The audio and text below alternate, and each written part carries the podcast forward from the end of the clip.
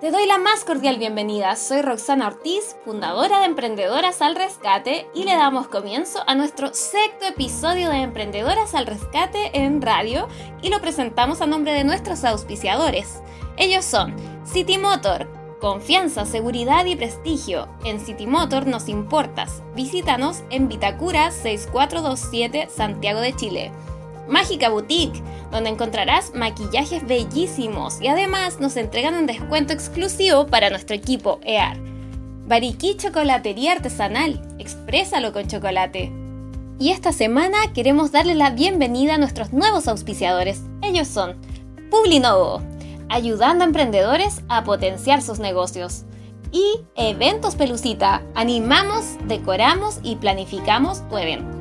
Te invitamos a no despegarte de la sintonía de Emprendedoras al Rescate en radio porque en este capítulo aprenderemos muchísimo, así que te invitamos a quedarte hasta el último minuto de este bello programa, dedicado especialmente para ti, auditor y auditora que nos escuchas. Aprovechamos de agradecer a cada una y cada uno de ustedes por sus hermosos comentarios que nos han entregado a través de WhatsApp y de los canales por redes sociales.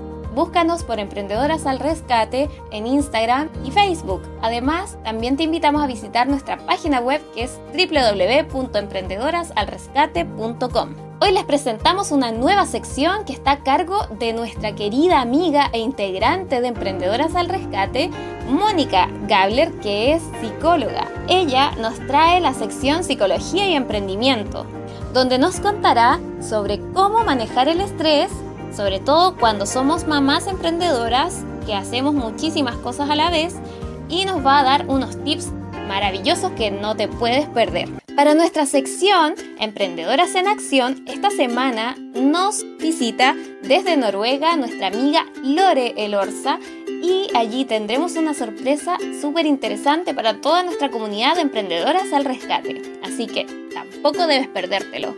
Y en nuestra sección Emprendedores Exitosos tenemos el agrado de presentarles a un invitado especial desde Colombia, Joao da Silveira, quien es padrino de nuestra comunidad y nos dará una clase magistral de cómo debes hacer para tener un emprendimiento exitoso. Así que no, no, no te despegues de la sintonía de Emprendedoras al Rescate en radio. Y a continuación te dejamos con nuestra amiga Vanessa, que puedes buscarla en su Instagram, Vanessa de Music.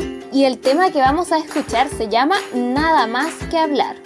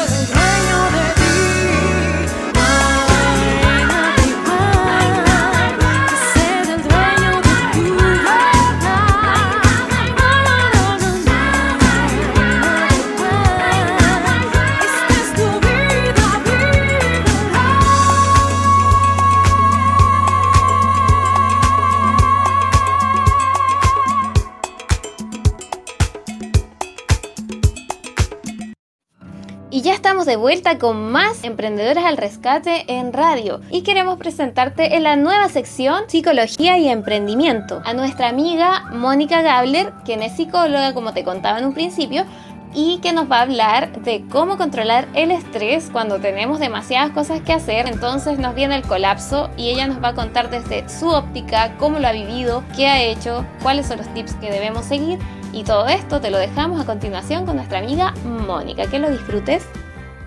Hola a todas, mi nombre es Mónica Gabler, soy mamá de una niña de 10 años y de un niño de 12. Eh, soy psicóloga y emprendedora y quiero agradecer a Roxana y a todo el equipo de emprendedoras al rescate por darme y darnos esta oportunidad, este espacio.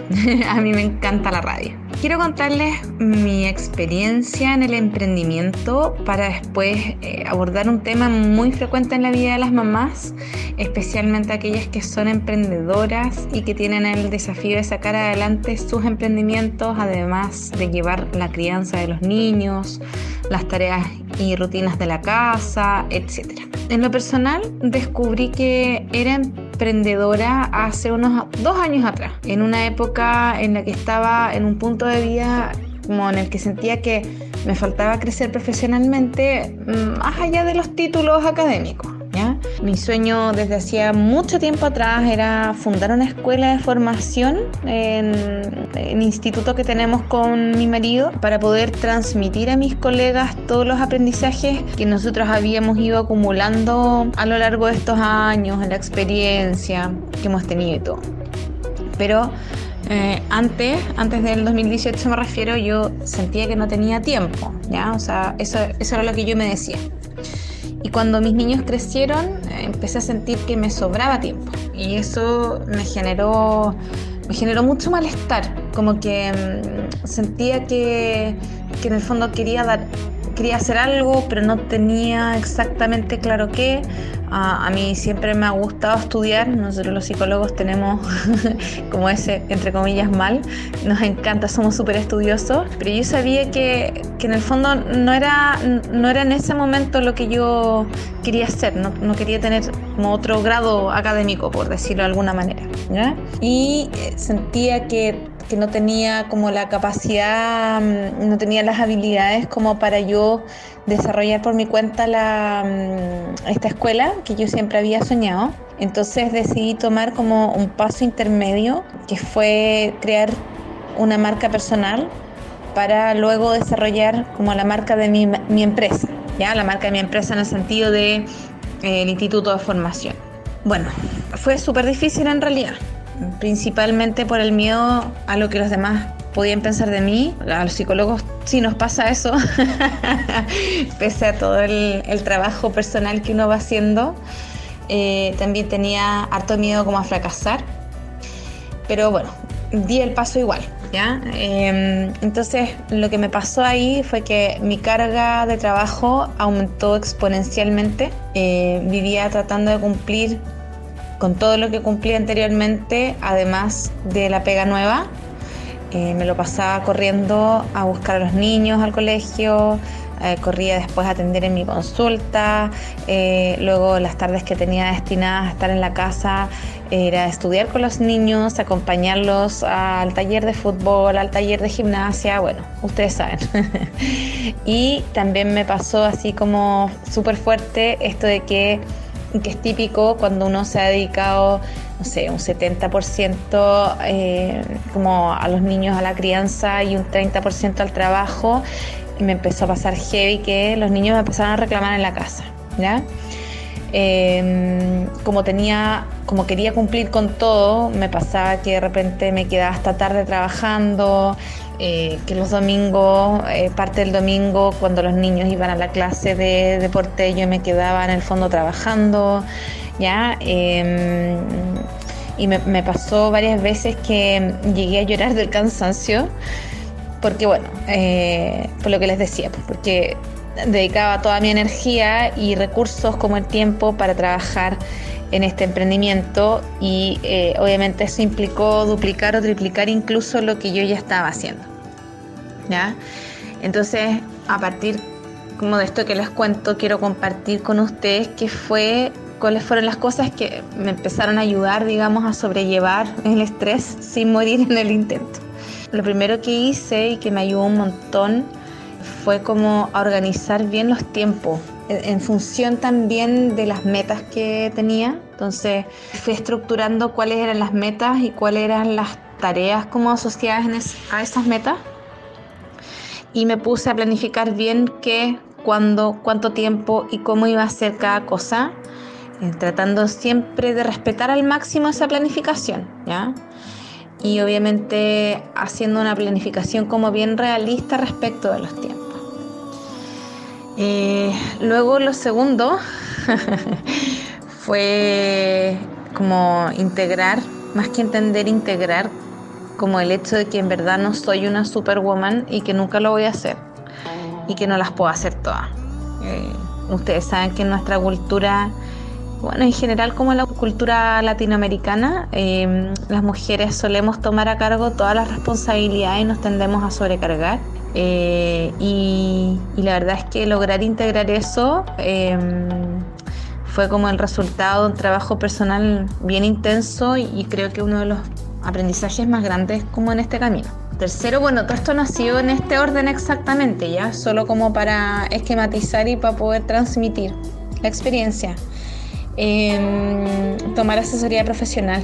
La verdad que em, me ha ayudado un montón como el estar mentoreada. Eh, yo sé que eso implica una inversión pero, pero es fundamental porque en el, en el fondo la medida en que uno toma esta asesoría eh, puede establecer junto a esa persona como una especie de mapa de los pasos a seguir em, y en el fondo tienes como claridad respecto de la estrategia que vas a tomar como para llevar adelante el emprendimiento porque como la idea de un emprendimiento, o sea, en general el emprendimiento es como un proyecto de vida y la idea, ¿no es cierto?, es que, es que nos, o sea, que sea una fuente de ingresos, ¿verdad?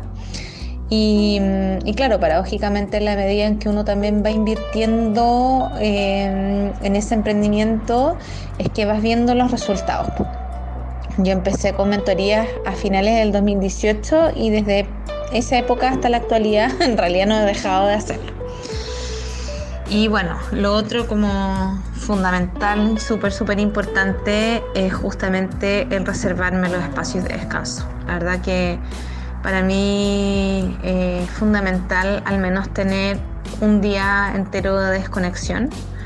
Eh, lo otro súper importante, rodearme de otras emprendedoras que comprenden, o sea, que sienten lo mismo que he sentido yo que saben cómo, cómo uno se siente cuando algo no le resulta y cómo se siente cuando algo sí le resulta. Y bueno, el otro también así fundamental, aparte del tiempo obvio que uno dedica a estar con la familia, es tiempo para compartir con las amigas.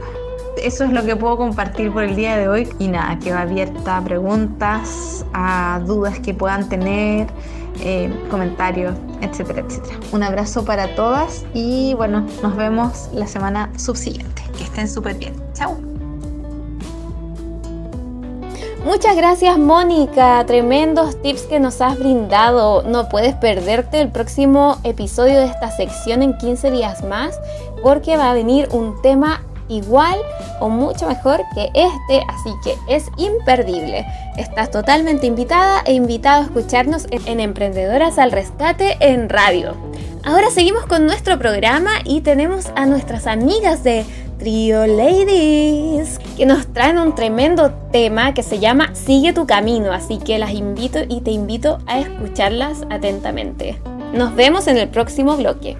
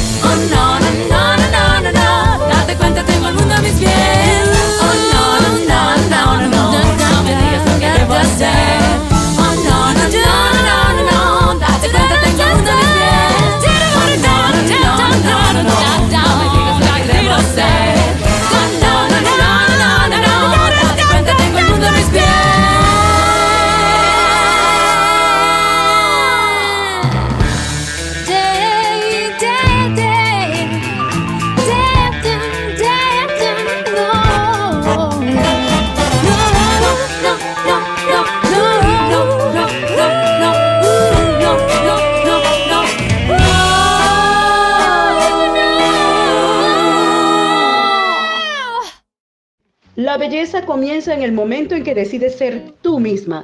Y porque eres bella y mereces lo mejor, en Mágica Boutique te ofrecemos los mejores cosméticos americanos originales con ventas al mayor y al menor, con descuentos especiales para todo el equipo EAR y además para el público en general, tenemos todo a precios de remate por inventario. ¿Qué esperas? No lo pienses más. Atrévete a brillar y a realzar tu belleza con nosotros. Búscanos en Instagram como Mágica Piso Boutique y solicita tus pedidos al más 569-958-78180 y descubre el mundo del maquillaje con Mágica Boutique.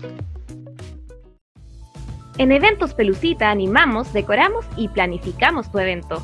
Desde 2014 animamos los mejores baby showers. Somos una pyme de Santiago de Chile compuesta por gente joven, extrovertida y llenos de energía, listos para contagiar alegría a tu celebración. Entre nuestros servicios se encuentran baby shower clásico, baby shower mixto, baby shower sour, baby shower revelación, cumple kids, disco peque, tarde deportiva, fiesta karaoke, candy bar y mucho más. Para más información visita nuestra página web www.pelucita.cl. Encuéntranos en Instagram y Facebook como eventos.pelucita. Contáctanos al WhatsApp más 569 8445 3342 o al correo animacionespelucita@gmail.com. Ya sabes, en Eventos Pelucita animamos, decoramos y planificamos tu evento. Continuamos con nuestro programa Emprendedoras al Rescate en Radio esta semana, saludándoles a todas y todos los que siempre están apoyándonos y acompañándonos en esta aventura maravillosa. Y esta semana en nuestra sección Emprendedoras en Acción, tenemos una invitada muy especial porque nuestra invitada está muy lejos de Chile, está muy lejos de Chile, este, eh, hace mucho frío por allá, está cerca, estábamos conversando, eh, cerca del Polo Norte, este, y bueno, tiene bastante tiempo allá viviendo, tiene siete años viviendo, pero tiene sangre colombiana, ya es colombiana. Así que le damos la más cordial bienvenida a la directora y docente de la Academia de Formación de Asistencia Virtual, nuestra amiga, emprendedora, colaboradora también, Lore Elorza. Así que para Lore, la bienvenida a nuestra sección en esta semana. Vamos a estar conversando con ella. ¡Bravo! Bienvenida, Lore. Muchas gracias. Muchas gracias, chicas, por la invitación. Todo el calor gracias para por la ti. invitación. Sí, por favor. Calor desde Chile para allá. Sí, por favor. Así, así es, te mandamos muchísimo cariño, eh, gracias por haber aceptado la invitación que, bueno, Roxy te ha hecho en esta oportunidad de poder compartir con nosotras en esta sección dedicada a ustedes, a ustedes las emprendedoras que día a día luchan por alcanzar sus sueños, día a día trabajan constantemente para poder lograr todo eso que se han propuesto. Así que Lore, una vez más, Gracias por compartir con nosotras y bienvenida. Siéntete cómoda, ponte cómoda, que yo sé que allá estás con mucho frío, pero de repente con algo calientito ahí al lado, vamos a conversar. Cafecito, un cafecito, colombiano. un cafecito colombiano bien rico a esta hora. claro que sí. Vamos a la entrevista y como siempre, pues todos los emprendedores, las emprendedoras siempre se preguntan y nos preguntamos, ¿en qué momento decides tú tomar esa aventura de emprender tu propio negocio? O sea, esta vez con tu academia de asistencia virtual. ¿Cuándo decides tú tomar este emprendimiento, Lore? Bueno, este emprendimiento de la Academia de Formación en Asistencia Virtual comenzó y se gestó aquí en Noruega hace cinco años. Eh, muchas veces eh, hay personas que empiezan un emprendimiento porque ven una necesidad en el mercado.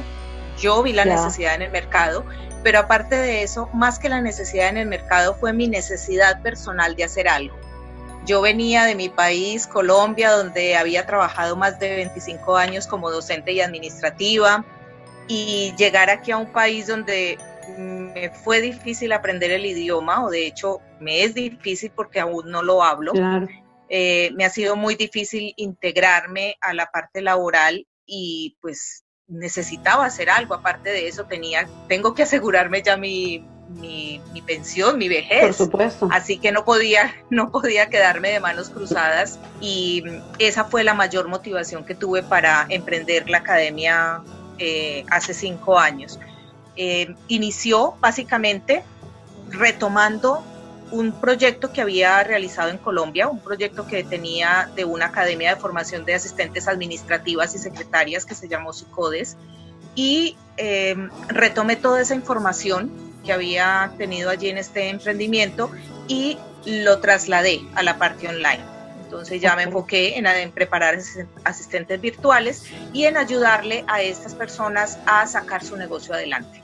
Ok, o sea, que, que, que bueno, tú en la, en, la, en la necesidad que te viste de poder eh, salir adelante, sí, en un país que, bueno, eh, muchos de nosotros nos ha tocado salir, ¿verdad? De nuestra, de nuestro, de nuestra casa, pues nos tenemos que ingeniar, ¿eh? nos la tenemos que ingeniar de cualquier manera y poder seguir avanzando y poder tener un sustento, ¿verdad? Y en este caso, pues tú retomaste ese, ese, ese proyecto que tenías allá y lo llevaste a la parte online. Bueno, me contestaste ya, ya nos contestaste la segunda pregunta que te iba a hacer. Pero ahora quiero saber y queremos, y queremos junto con Rosy que, los comentes a las emprendedoras, los emprendedores, ¿en qué consiste esa propuesta que tú le haces a esas personas que te contactan para aprender a ser un asistente virtual? ¿En qué consiste esa propuesta, Lore? Bueno, básicamente ser asistente virtual es eh, trabajar desde casa apoyando en diferentes áreas como es el área administrativa, la gestión de redes sociales, la gestión de correo electrónico, el diseño de páginas web o diseño de imágenes para redes sociales, es apoyar en esas áreas a emprendedores, pero hacerlo desde casa, mm. teniendo así libertad con sus horarios, poder tener una mejor calidad de vida y lógicamente generar ingresos suficientes para poder llegar a fin de mes sin problemas. Eh, tú sabes, tener solvencia, tener solvencia económica y libertad económica, que eso es lo más importante. ¿Qué te dicen las personas? ¿Qué te preguntan cuando te contactan, Lori? ¿De qué se trata? ¿Cómo es el asunto? ¿Qué nos enseñan? ¿Cuáles son las preguntas más frecuentes de esas personas que te contactan? Claro, las preguntas más frecuentes son si en realidad se puede vivir de la asistencia virtual. Esa es mm. casi que la pregunta obligada. Si se puede vivir de la asistencia virtual. Realmente la respuesta es sí. ¿De qué depende que tú puedas vivir de la asistencia virtual? Del compromiso que tengas en tu fase de formación y del compromiso que tengas en la fase de creación del negocio.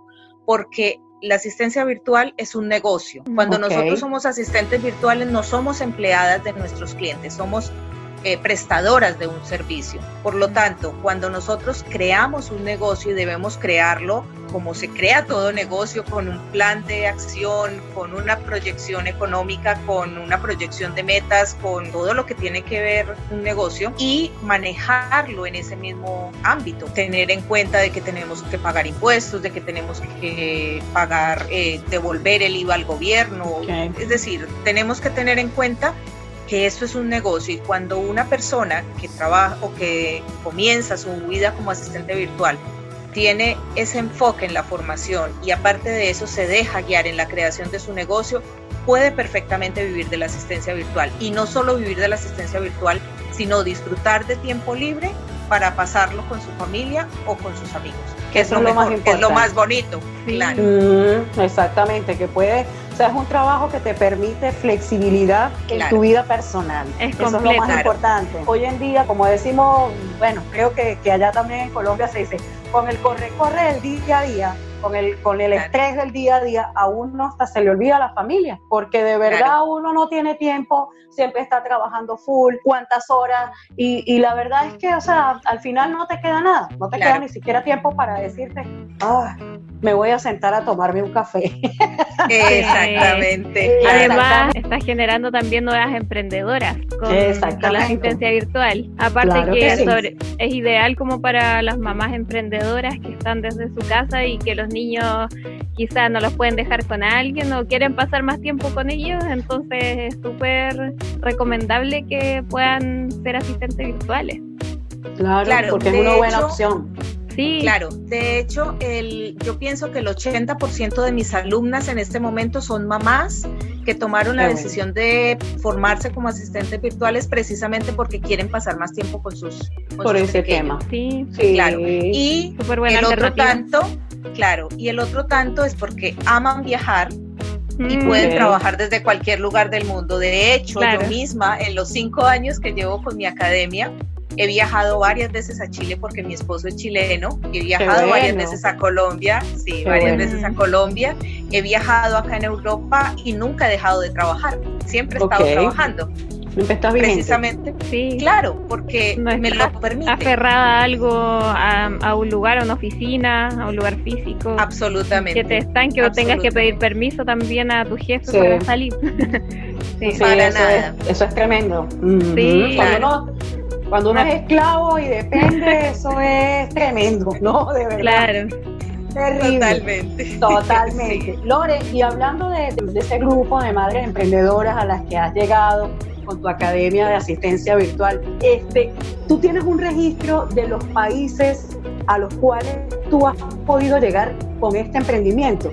Tú, tú sabes que sí. de dónde son tus alumnos, tus alumnas, hasta dónde ha llegado Lore con este emprendimiento? A ver, te cuento, hemos llegado a España, a Grecia, Costa Rica, Chile, Venezuela, Argentina, Uruguay, Colombia, México, Estados Unidos, oh, Wow. Qué satisfacción, ¿ah? Sí. Una satisfacción personal tremenda, tremenda, porque... Un granito de arena en todo el mundo. Claro, claro que Mm. Ella está dejando su, su, huella allí eh, eh, en todas esas personas que, deciden tomar la decisión de emprender, de poder ser dueños de su tiempo y qué mejor que en otros países. O sea, que, Lore, ¿cómo haces por lo menos cuando tienes que hablar otros idiomas? ¿Cómo haces en ese caso? ¿Tienes un traductor? Eh, ¿Cómo, cómo, lo, cómo, lo, cómo lo, lo puedes manejar allí? Ya, a ver, realmente yo solamente eh, leo inglés y eh, no lo hablo porque me cuesta mucho hablarlo. Así que eh, todos mis servicios los ofrezco en español. Todos mis servicios en español. Ya, ¿sí? ok. si tengo que leer algo en inglés, pues lo puedo hacer, pero nada que tenga que ver con hablar. Así que todo es en solamente español. Lectura, por lo tanto, solamente lectura. Claro, solamente lectura. Claro, o sea, tus clientes son hispanohablantes, o más bien tus alumnos son, hispanohablantes. Sí. Exactamente. Mm. Así es. En diferentes partes del mundo nomás. Claro, en diferentes partes del mundo, así es. Y, y de hecho mis servicios de asistencia virtual, porque también soy asistente virtual, aparte de la academia, tengo mis clientes de asistente, mm. de asistente virtual, mm. eh, también son eh, 100% en español. Ahora, si alguien quiere formarse como asistente virtual y tiene un segundo o un tercer idioma, tiene las puertas más que abiertas porque las posibilidades se duplican, se triplican o hasta se quintuplican. Claro, por supuesto. Es más, es más el auge de lo que puede ofrecer, ¿no? En cuanto al mercado de la asistencia virtual. Sí, o sea que eso es un dato súper interesante porque de repente es bilingüe y puede manejar varios idiomas, wow, ya está como dicen coronado. Sí, totalmente. ya tiene el camino asegurado, de verdad que sí. Bueno, hasta los, hasta los momentos, de verdad que, que muy bueno el, el, proyecto de Lore, de verdad que es bastante ambicioso, bastante interesante. Yo estoy así como que hablando con, estábamos hablando con ella, yo sé que Roxy también está allí pendiente y de verdad que es muy buena opción, muy buena opción para más que todas esas, esas personas que, que, están en casa y que, que quieren emprender y no saben cómo, es maravilloso. Así que bueno, vamos a hacer una breve pausa porque al regreso vamos a seguir conversando con esta mujer súper emprendedora, exitosa, está siempre activa allí desde Noruega, imagínense ustedes, desde Noruega, ella con su emprendimiento, su academia de formación virtual. Así que vamos a hacer una breve pausa, pero enseguida regresamos con más de esta sección maravillosa que les presentamos semana a semana, Emprendedoras en Acción. Y hoy más internacional que nunca. Así que no se lo pierdan. Vamos un corte y regresamos.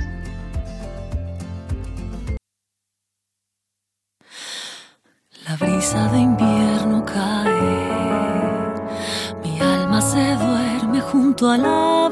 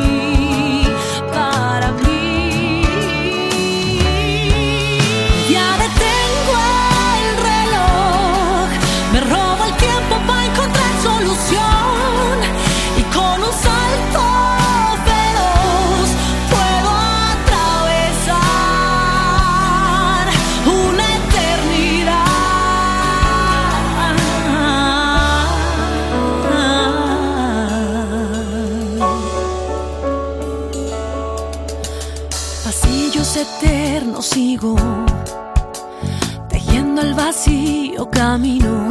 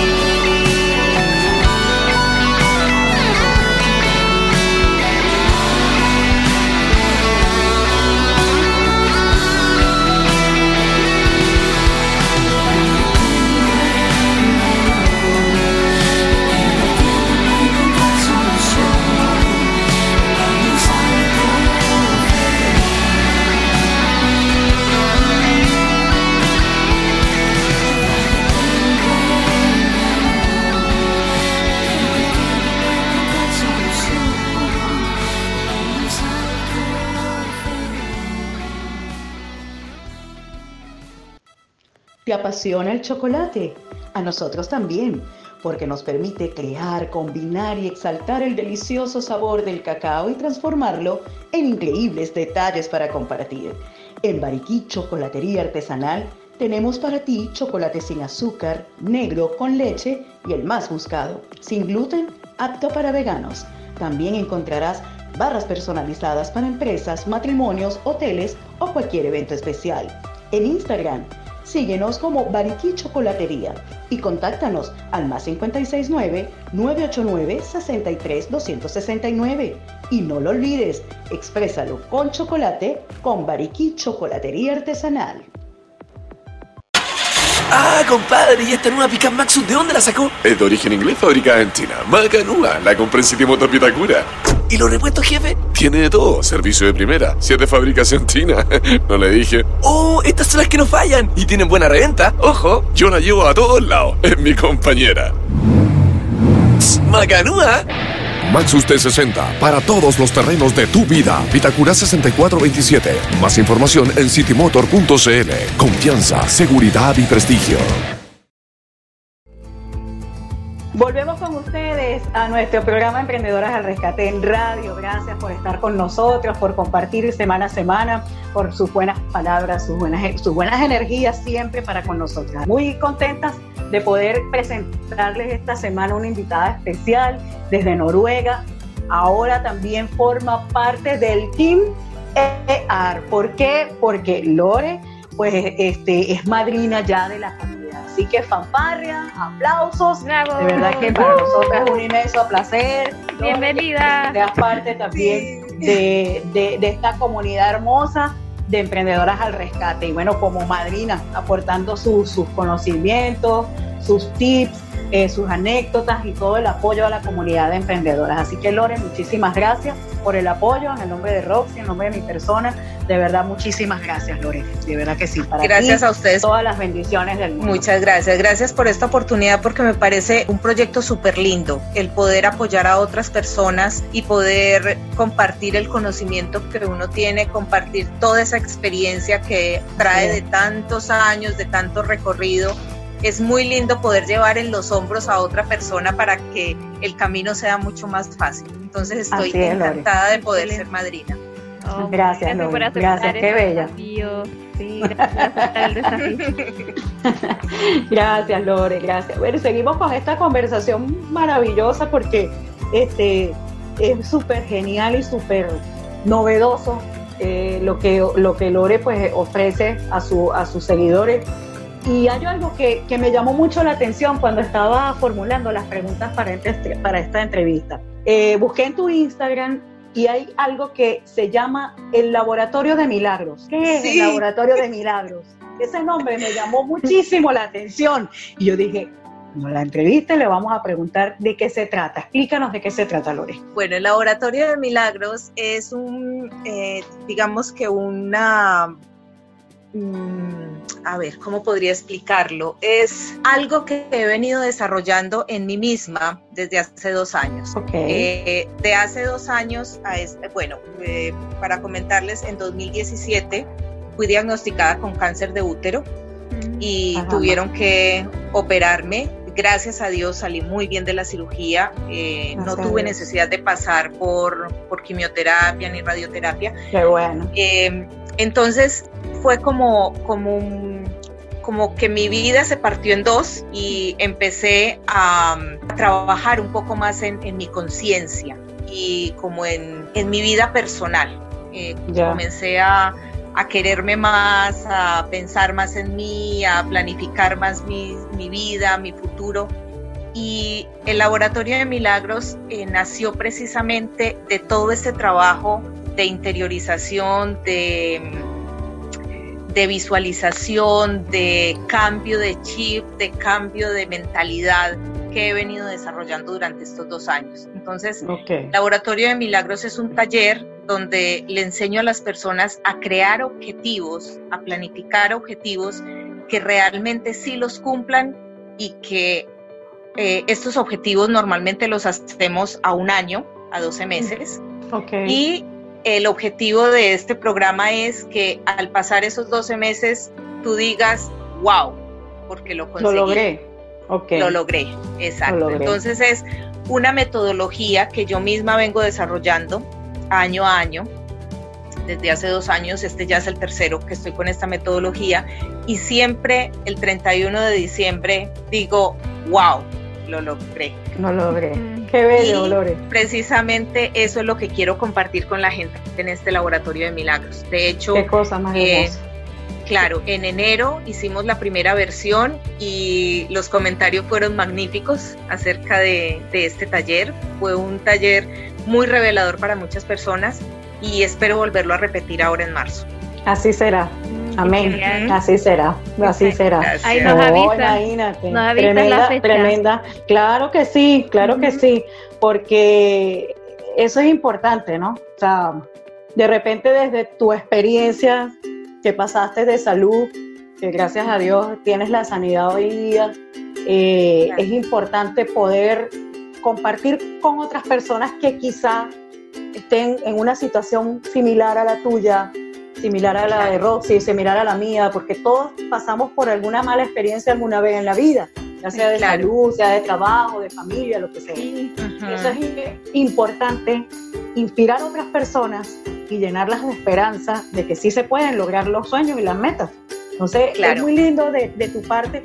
Yo de verdad cuando lo leí, yo dije, wow, ¿qué es esto? O sea, hay que preguntarle a ella para que le explique a las, a las, emprendedoras y los emprendedores que sepan de qué se trata. De verdad, Lore, 20 puntos, espectacular. Muchas gracias. Maravilloso. Ojalá, ojalá muchas personas tomaran desde su anécdota, desde su experiencia, un método para poder ayudar a las otras personas para que puedan avanzar y puedan fluir, porque eso es importante. Claro, es que de todas maneras, Silvia y Roxy, yo pienso que nosotros estamos en este mundo para ayudar a las demás personas. Por supuesto. Y que todo lo, todo lo que nosotros aprendemos, lo que sabemos, lo que eh, los golpes que hemos sufrido, mm. las cosas buenas, las cosas no tan buenas, todo eso eh, tenemos que compartirlo con los demás. Eh, porque en realidad nadie está aquí para, para tragarse todo solo. Yo pienso que hay que compartir, hay que compartir y, y, si una de las cosas que tú, puedes compartir es tu conocimiento y tu experiencia, pues bienvenido, que sea eso. Bien, que sea eso, así es. Genial. Súper genial. es, muy importante. Espectacular, ¿verdad? Ah, Muy bueno, muy bueno. Lore, cuéntanos, cuéntanos ahora, en el mundo del, del, del marketing, eh, que también pues te enfocas también en eso para poder, este, para que la gente, las personas, eh, las empresas puedan avanzar con sus emprendimientos. ¿Cuáles son los términos más frecuentes, más frecuentes que manejas en tus talleres? O sea, me explico, de repente las palabras más más de repente más preguntadas en cuanto a los talleres, qué sé yo, este, bueno, hay un montón de términos que a veces hasta de repente uno mismo no entiende, pero de repente cuáles son, sí, porque son muchos, muchas palabras que uno dice, wow, esto significa aquello, esto significa lo otro, pero de repente cuáles son los que, los que las personas te preguntan más y son más frecuentes en tus talleres. Claro. A ver, eh, una de ellas, la que más preguntan es la de los lead magnet, los lead magnet son eh, como esos pequeños regalitos que tienen las páginas para que tú dejes su correo. Mm. Ese regalito que te da una mm. página que te regala un libro, un ebook, o que te regala una plantilla, o que te regala un dibujito, y tú le dejas su correo. Eso es un lead magnet. Ah, ok, ok, ya entiendo. Y las personas que dejan esos correos, normalmente los llamamos leads. Son los mm. Suscriptores suscriptores o links. ¿Sí? Ah, ya, ok. Bueno, otra palabra que preguntan muchísimo son las KPI. Las KPI mm. son las métricas que realizamos nosotros en marketing digital para saber cómo van las campañas, cómo se están moviendo las redes sociales, si se están cumpliendo los objetivos que se plantearon al principio o, cómo van las cosas. Son, son fórmulas que se, que se hacen y se evalúan de acuerdo con los datos que van arrojando eh, las redes sociales, las, las publicaciones, las campañas, las promociones, todo lo que se hace. Ok, o sea, eso es lo que más, lo que frecuentemente, quizá entre tantas cosas, te pueden preguntar tus, tus alumnos, ¿verdad?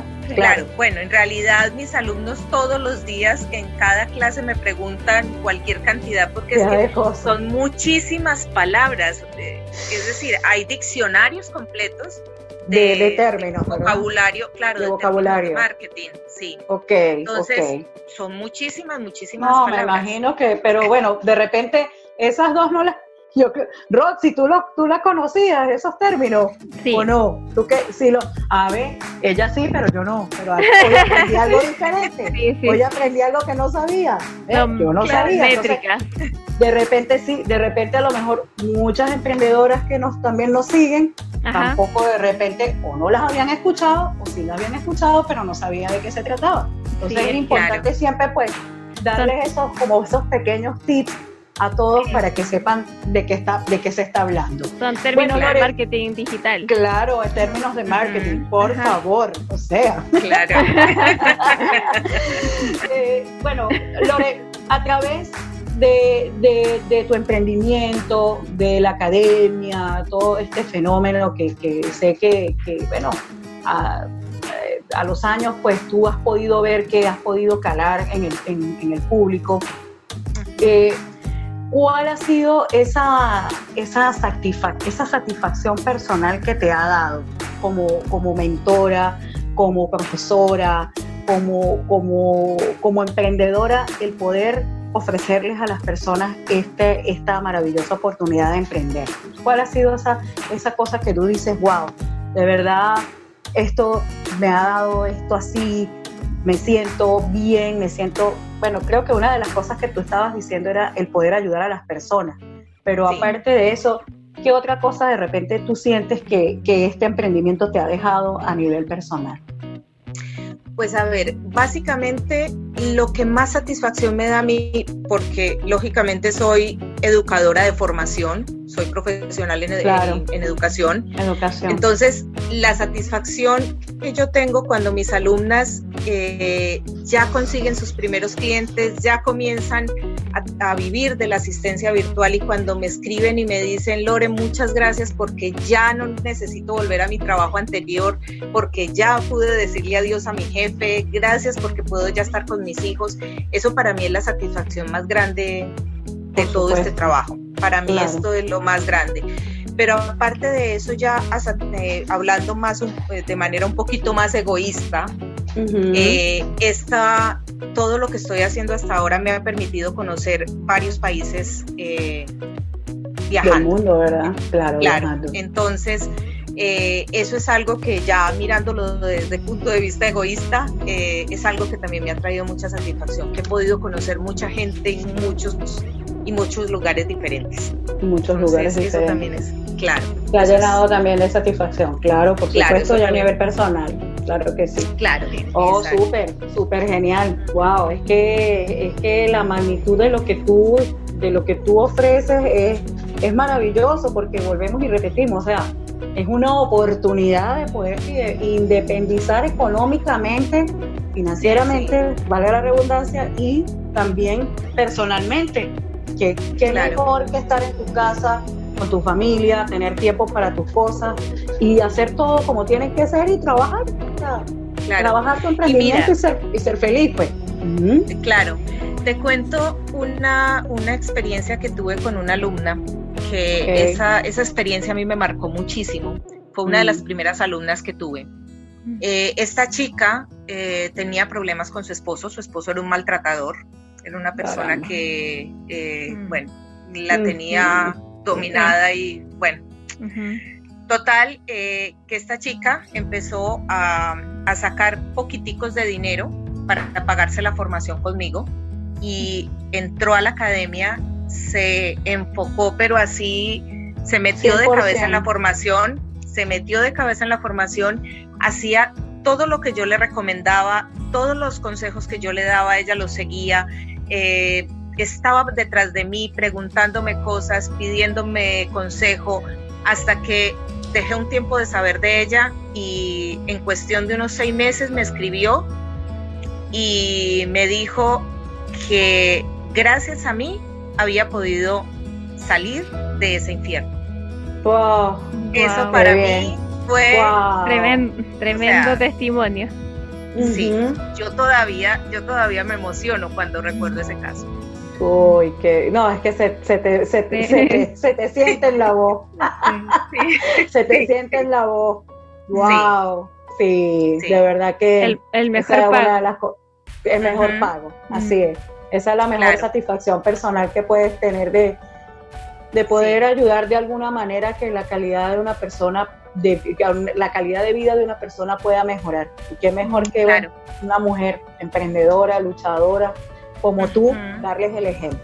Lore, bueno, ya, ya casi, ya lo hemos hablado todo, ya lo hemos hablado todo, ya, ya lo hemos hablado todo, ya te hemos preguntado, pero vamos a hacerte una pregunta un poco más, más así de, de repente en cuanto a lo que, lo que el emprendimiento se refiere. ¿Cómo te sientes en este momento eh, como madrina de, de, la comunidad de emprendedoras al rescate? Que, eh, se vienen retos, yo sé que vas a estar allí presente apoyando, vas a estar presente para cualquier cosa que las chicas necesiten, pero ¿cómo se siente esa, esa, ese honor de poder eh, también a través de, esta comunidad ayudar también a más personas en cualquier lugar también del mundo que se encuentren. ¿Cómo te sientes?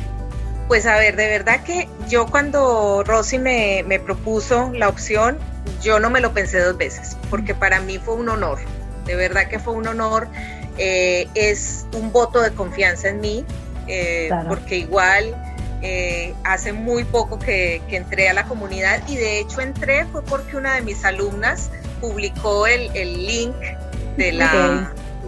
Claro, entonces fue a través de una de mis alumnas que, entré a la comunidad y ya me quedé allí y de verdad que me siento muy, muy honrada y muy agradecida porque me hayan permitido esta oportunidad de, de ser madrina, porque vuelvo y repito, para mí lo más importante es poder ayudar a las demás personas y ayudarlas con lo que yo pueda ayudar. y en este caso mi conocimiento y mi experiencia. Así Me, Mencioné a, la emprendedora.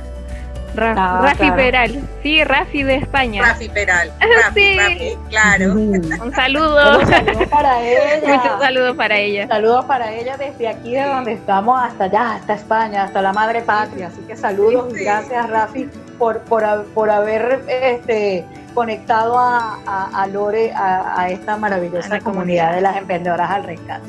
Bueno, Lore, para ya, ya finalizar ya la entrevista, que ha sido muy enriquecedora para, para todos, eh, cuéntanos cómo te podemos contactar, cómo te pueden contactar las emprendedoras, aquella persona que de repente está escuchando esta entrevista, tus redes sociales, tus contactos, cómo, cómo se hace en ese caso, correo, página web, Claro, tengo mi página web que es loreelorza.com. Em, y en Facebook también me encuentran como Lore Elorza. Eh, y desde esa página de Facebook pueden enviarme un mensaje a WhatsApp. Ok, directo, listo. Directo a WhatsApp. Fantástico. Exactamente. Exactamente. y allí le, pueden preguntar todo lo que quieran. Todo lo que quieran, exactamente. lo que necesiten saber y lo que quieran aprender y también pues para unirse a esta maravillosa eh, experiencia de la Academia de Formación de Asistencia Virtual. De verdad, Lore, para Rosana, para mí, ha sido un inmenso placer el poder entrevistarte en el día de hoy. Gracias por el apoyo, gracias por compartir tus, anécdotas con, con todas las emprendedoras. Sabemos que, bueno, nos llevas unas horas de diferencia, pero este, con todo el gusto, yo sé que has estado con nosotras compartiendo en el día de hoy y de verdad esperamos conocerte pronto cuando vuelvas a Chile. Este, bueno, por acá, por la quinta región, ya sabes, sí. por allá, Temuco. ya tienes claro cuando llegar. Claro, Así y de todas maneras, y de todas maneras eh, espero que cuando vuelva a Chile poder hacer un taller presencial para asistentes virtuales, claro que sí. Claro que sí, es que eso usted no lo, usted no lo diga, eso se hace. claro. Se, tenía que decir y se dijo. Exactamente. y se hace. Se hace nomás. Así que Lore, de verdad. Prepárense chicas. A ustedes. Muchísimas gracias por compartir con nosotras en nuestra sección Emprendedoras en Acción, porque de verdad esta mujer es una emprendedora súper activa, apoyando, claro que sí, apoyando a todo aquel que lo necesita y dando esas nuevas oportunidades de trabajo para todas aquellas que lo necesitan. Así que Lore, de verdad, desde aquí, desde nuestro programa, un súper, súper abrazo, éxitos, bendiciones. Muchas, muchas gracias por estar aquí, por haber compartido este momento con nosotras y que aquí va a quedar eh, en la radio EAR para ti y para todos nuestros auditores. Así, que súper invitadísimos a escucharnos. Claro que sí. Así que, muchísimas gracias. Y bueno, Continuamos con más de nuestro programa después de esta, wow, entrevista maravillosa con, con esta señora, con esta mujer emprendedora exitosa que está lejos, porque hoy sí, ¿verdad? Que nuestro programa se fue viajando por el mundo y llegó hasta Noruega para invitar a Lore Elorza a, a compartir con nosotros de su emprendimiento, como él es la, la Academia de Formación de Asistencia Virtual. Así que vamos a hacer una breve pausa, pero no se vayan porque enseguida regresamos con más de tu programa Emprendedoras al Rescate en Radio.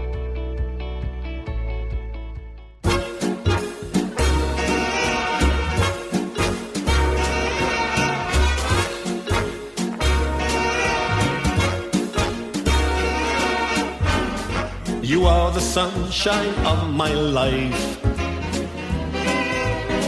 That's why I'll always be around. You are the apple of my eye. Forever you stay in my heart. I feel like this is the beginning. I've loved you for a million years. And if I thought our love was ending. I'd find myself drowning my own tears. You are the sunshine of my life. That's why I'll always stay around.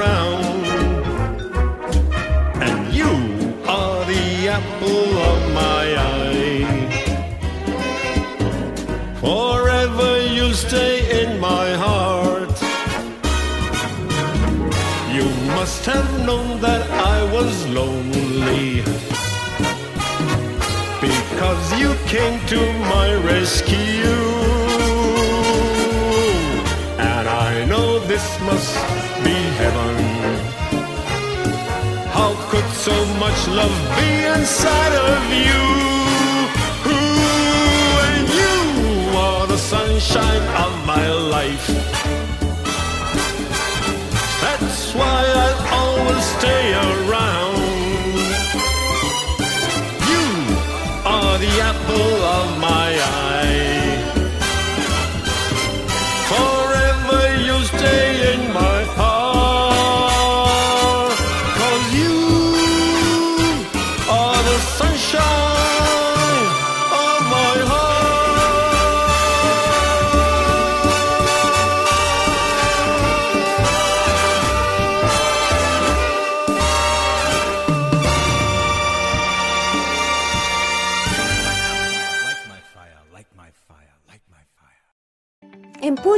Apoyamos tu emprendimiento porque sabemos que necesitas darte a conocer y posicionar tu marca en el mercado.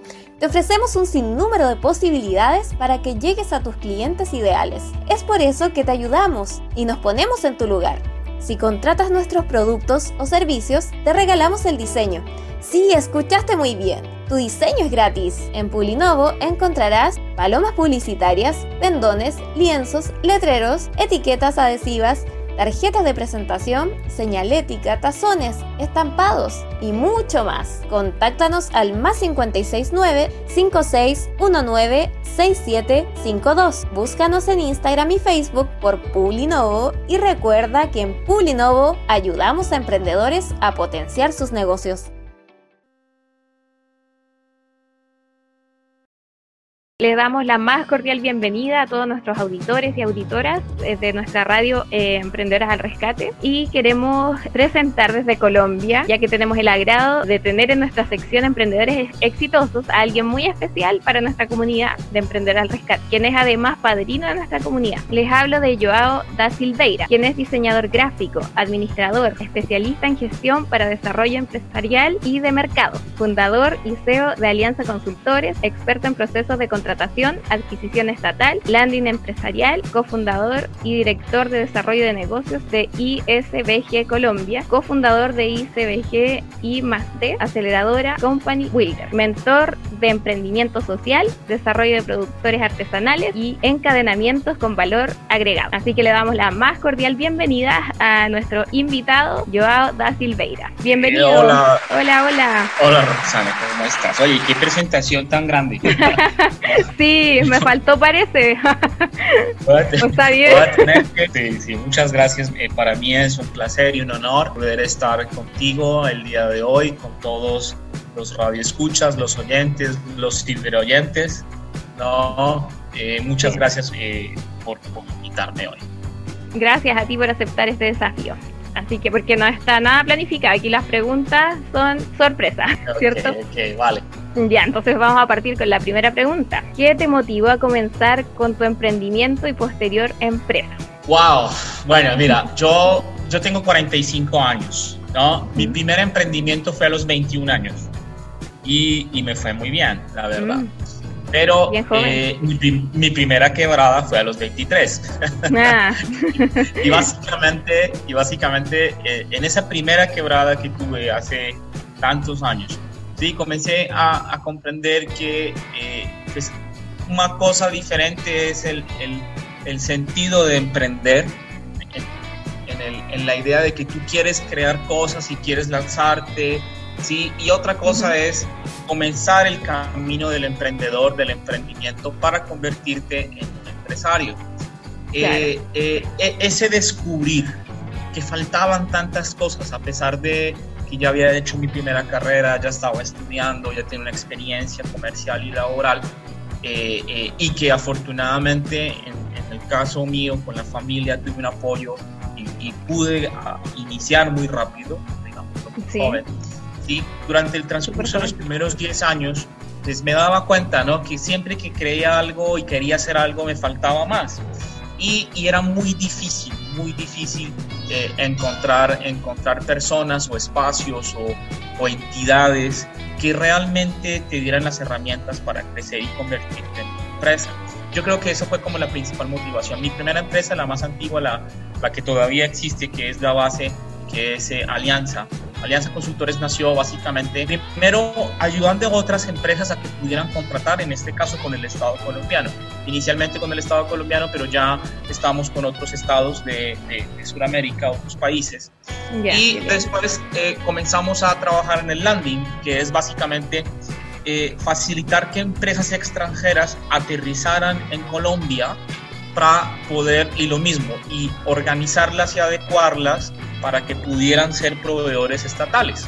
¿no? Mm. Digamos que esa fue como la motivación inicial y, fue como la evolución. Y, y, de ahí, de todo este tiempo, han salido muchas, muchos proyectos y pues se han desembocado en las empresas que estamos manejando ahora junto con nuestros socios y, los amigos y proyectos como el que estamos apoyando contigo en Chile, que es de Emprendedores del Rescate. Entonces, yo pienso que esa fue como la motivación, eh, en entender que falta mucho, ¿sí? Y entender que no siempre están las herramientas. A veces no es cuestión de dinero, no es cuestión de conocimiento, es cuestión de compañía, es cuestión de, de que sentirte que no estás solo, es cuestión de, de, de, crear una mentalidad, un ADN del emprendedor que ahí es donde eh, normalmente fallan las cosas, porque uno puede tener o no tener dinero o tener o no tener conocimiento, eso se consigue, se adquiere. Claro. Pero, eh, ¿qué pasa cuando te sientes solo? ¿Qué pasa cuando tú no sabes si vas bien o estás mal? ¿Qué pasa cuando tú crees que te falta mucho, mucho, mucho, mucho y resulta que estás a punto de pasar la puerta? O cuando tú crees que estás ya pasando la puerta y, y, y la verdad es que estás muy, muy lejos todavía. Entonces, es esa falta de, ¿Cómo? Y nadie le hace ver que le falta más o que no le falta. Exactamente. Exactamente. Entonces, eso en el transcurso de los últimos 20 años, de las últimas dos décadas, creo que ha sido el motivador y de hecho todavía es el motivador principal para eh, las actividades que nosotros realizamos. Claro, aquí justamente ya me has respondido una parte de la segunda pregunta. Ay, qué pena. Ah, ¿viste, ¿viste, cómo es de bueno que no va adelantándose? Exacto, se va como eh, tomando de la mano la segunda pregunta. y mira lo que dice aquí. Bueno, la segunda pregunta dice, ¿cuándo descubriste que tenías una buena idea de negocio y cómo se te ocurrió? Y más o menos nos estabas contando recién esa parte, pero ahondemos un poquito más. Oye, esa es una pregunta muy interesante porque resulta que una de las cosas que uno no, sabe al principio y que normalmente no te enseñan o te enseñan cuando estás en un nivel mucho más trabajado o tú lo has aprendido con la experiencia y la experticia. Yo siempre hablo de la experticia que es esta mezcla de, de, la experiencia que adquieres con el tiempo más el conocimiento que complementas o adquieres con, esa, con ese tiempo, con esa experiencia que estás construyendo, de la experticia o la expertise que hablan los anglo, anglosajones. Entonces, uno tiene muchísimas ideas. Yo siempre pienso que lo que hace la fórmula del éxito no es solamente tener una buena idea.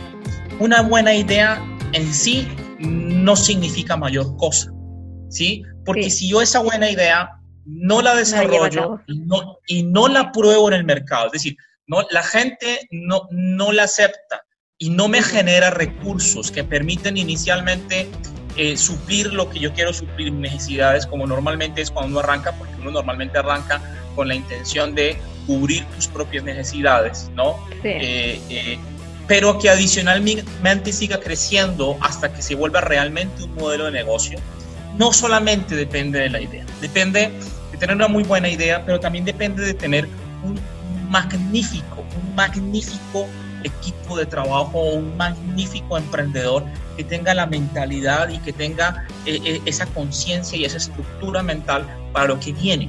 ¿Sí? Entonces, y adicionalmente de una muy buena idea, de un excelente equipo, tienes que tener un formidable, un formidable producto o servicio final.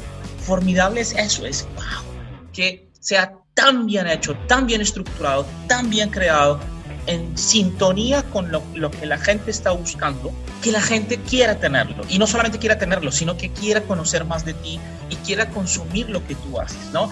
Entonces, esa es como la fórmula, si, si, si vuelvo, digo, no es una fórmula matemática, porque realmente no es matemática, pero es una muy buena idea, un excelente equipo, un excelente emprendedor un formidable producto o servicio.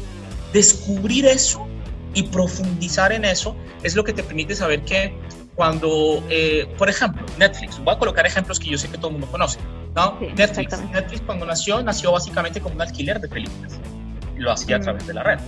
¿Sí? Pero después Netflix se transformó en un espacio donde tú podías alquilar películas en línea.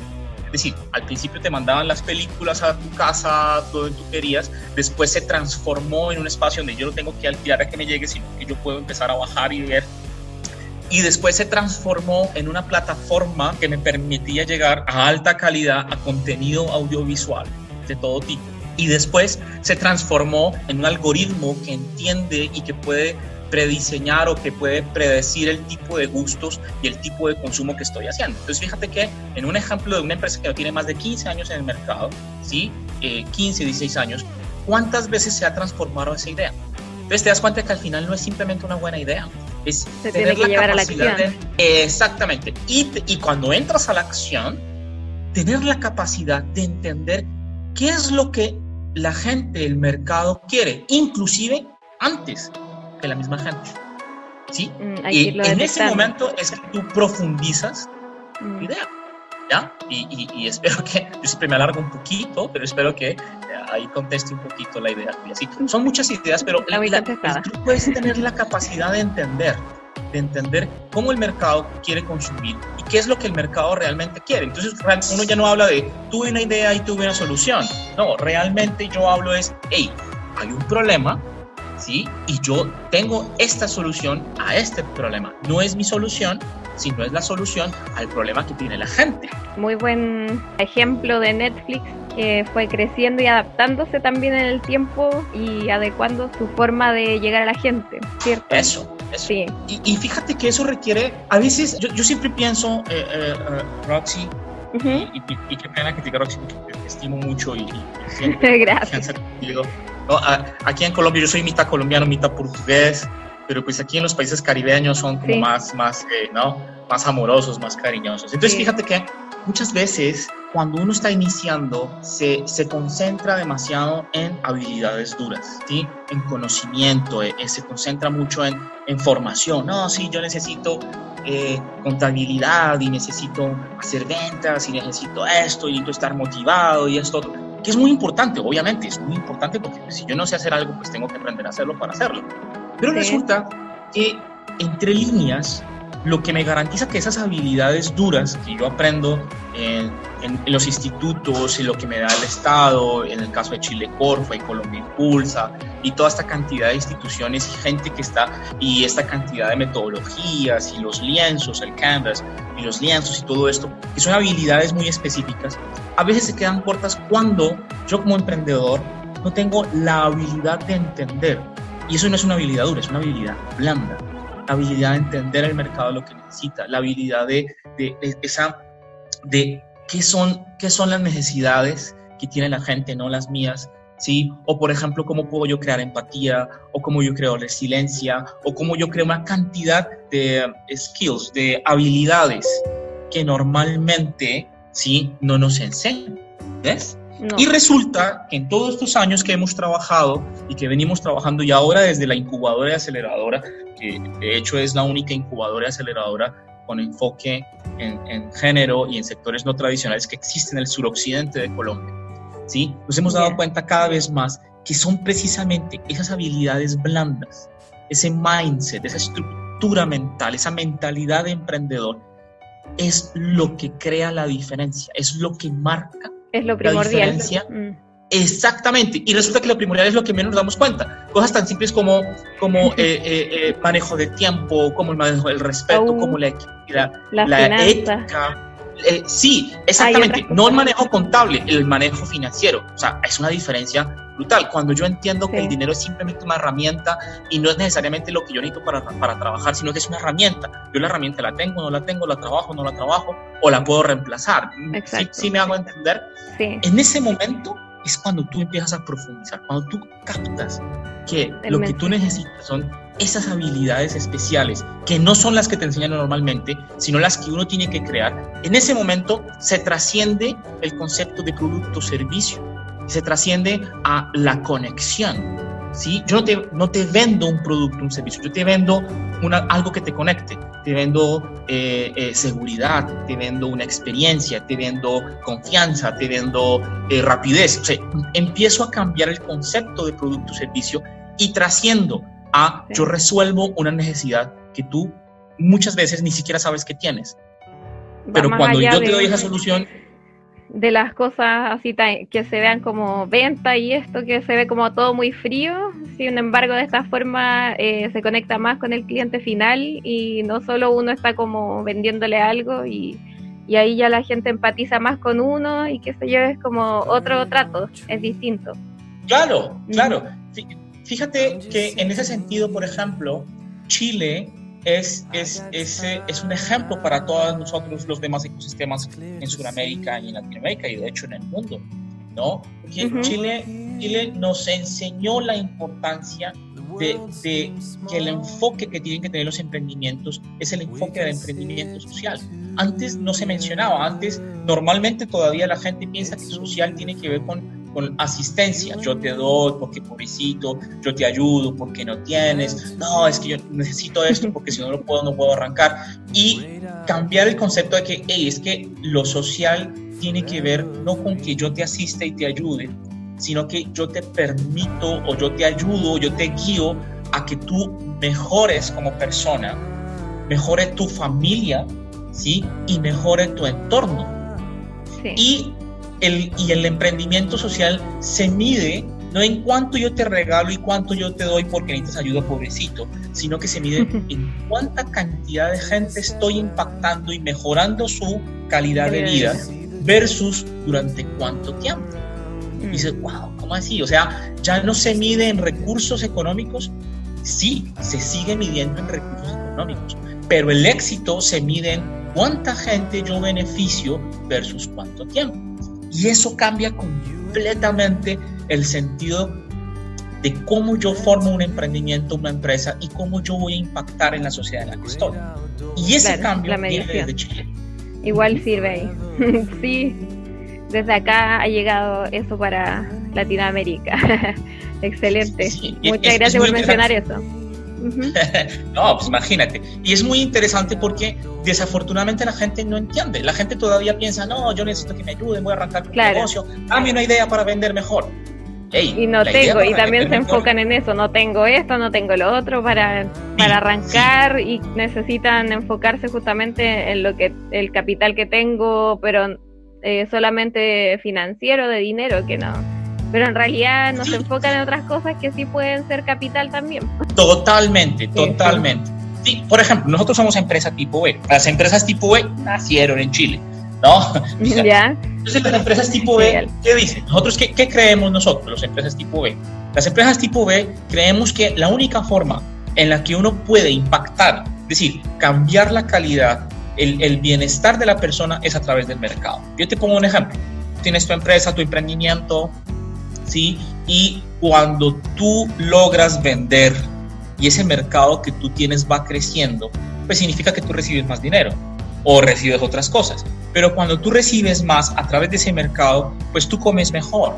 Y si comes mejor, pues te vistes mejor. Y si te comes y vistes mejor, pues puedes estudiar más y puedes mejorar tu conocimiento.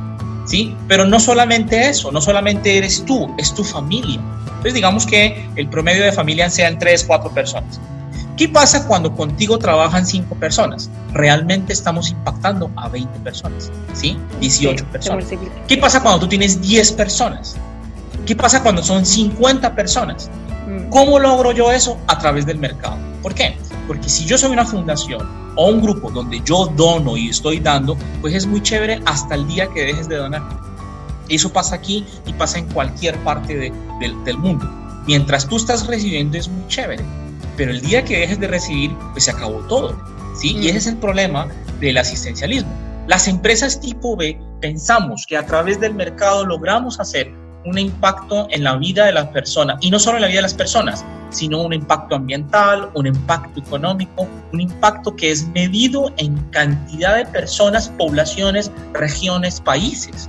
¿Sí? En ese sentido somos prácticamente lo mismo que una fundación o una organización civil o organización no gubernamental pero la diferencia es que nosotros no abocamos o no nos enfocamos en regalar, sino en crear condiciones de mercado.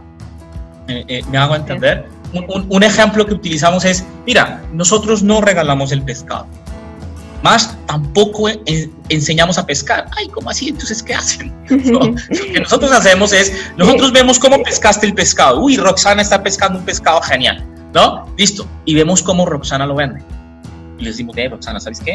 Este pescado tú lo puedes vender mejor así. Y con esta forma la gente va a sentir esto, esto, esto y esto. Y al venderlo mejor, pues vas a tener más clientes. Entonces vamos a hacer esa venta. Y cuando tú haces esa venta, después decimos, listo, como ya aprendiste qué es lo que la gente quiere, el mercado quiere, ahora vamos a hacer esto. Vamos a filetear, vamos a limpiar, vamos a empacar de esta forma, vamos a certificar, vamos a exportar.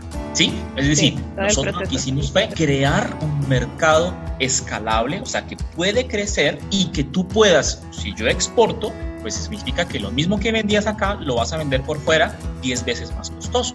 Y eso significa 10 veces más ganancia si te das cuenta que es algo, ah, suena muy bonito, eso no se hace de la noche a la mañana, pero se puede hacer, se puede hacer. Y, por ejemplo, China, te pongo un ejemplo China que está tan de, tan de moda, ¿sí? China es un país que tiene una clase media aproximadamente de 300 millones de personas. Es decir, es una clase media más grande que Estados Unidos. Esa clase media está ávida de consumir productos y servicios que ellos no tienen. Tienen el dinero, ¿sí?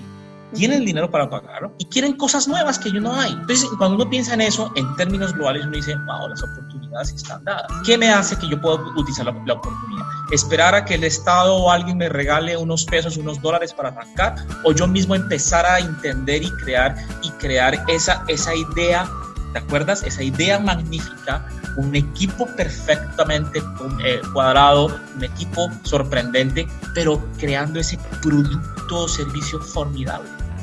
¿Ves? Entonces fíjate que nosotros pensamos en términos de mercado y no en términos de asistencia. Exactamente. Muy bien. Entonces, bueno, eh, la pregunta que sigue, eh, queremos saber cómo, porque como al principio nos comentaste que habías fracasado, ¿cierto? Y eh, queremos saber qué lección tuviste de ese fracaso. ¿Qué lecciones has tenido de esos, o de esos fracasos que a lo mejor has tenido, aparte del, primero? sí.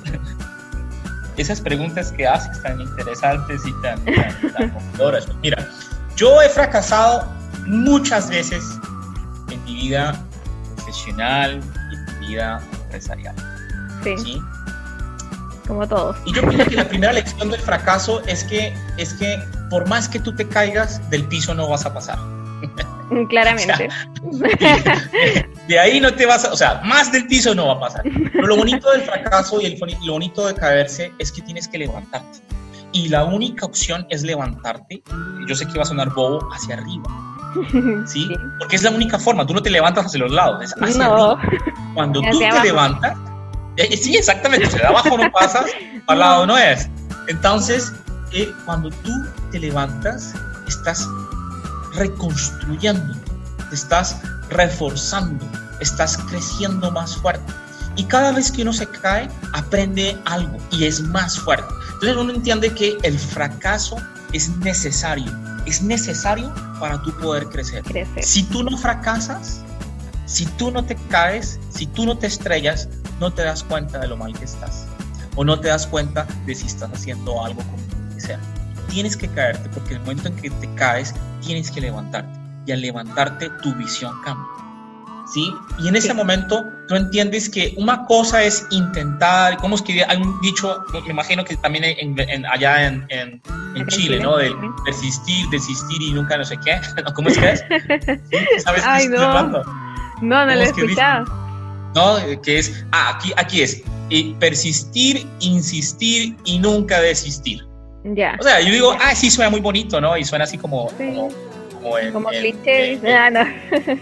Sí, sí, como una canción, como, como para colocarlo en el Facebook, ¿no? Y decir mentes millonarias que hace mucha gente. No, no, no. Lo que el, el insistir y persistir y nunca desistir tiene que ver no con la terquedad de yo voy y me estrello y me estrello y me estrello porque algún día el universo va a conspirar conmigo y lo va a lograr. No. No como corderito. Sí, no. Eh, exactamente, no, no, es eso. Forma. El insistir, persistir y nunca desistir tiene que ver en que yo entiendo cuál es mi meta y tengo claro hacia dónde voy a llegar. Y cada vez que yo me estrello, aprendo que por ahí no es. Eh, ¿sí? Porque literalmente yo voy como en un laberinto. El mercado es como un laberinto, Roxy. Un laberinto en el que yo no estoy viendo muy bien yo en la medida que voy aprendiendo el laberinto y voy estrellándome, oh, por aquí no era, a la izquierda, voy, voy rompiendo esa, ese velo que no me deja ver. Y hay un momento, que es el momento como de epifanía, en el que tú entiendes y dices, ah, es que así es, esto es lo que quiere el mercado, así es como debo trabajar, este es mi producto servicio final. En ese momento es como si tú prendieras la luz y tú ya ves el laberinto y tú ya entiendes en ese momento dejas de ser emprendedor, en ese momento te vuelves empresario. Y esa es la principal lección que yo te puedo decir. Cada fracaso, cada fracaso te ayuda a destapar la visión hasta el momento en que siempre literal llegas más cerca a la luz y cuando tienes la luz entiendes todo. Sí. O sea, excelente aclaración y metáfora también. Nos queda súper claro este tema del fracaso y cómo nosotros poder levantarnos entonces hacia adelante y buscando eh, las salidas y las soluciones que, están a nuestro alcance, porque a veces no las vemos, pero están ahí. están ahí siempre y cómo levantarse. Mira, está súper, súper, súper interesante la conversación, pero en este momento vamos a ir a una pausa musical y a la vuelta seguimos con más de esta interesante entrevista con Joao da Silveira. Ah, gracias. Nos vemos de vuelta.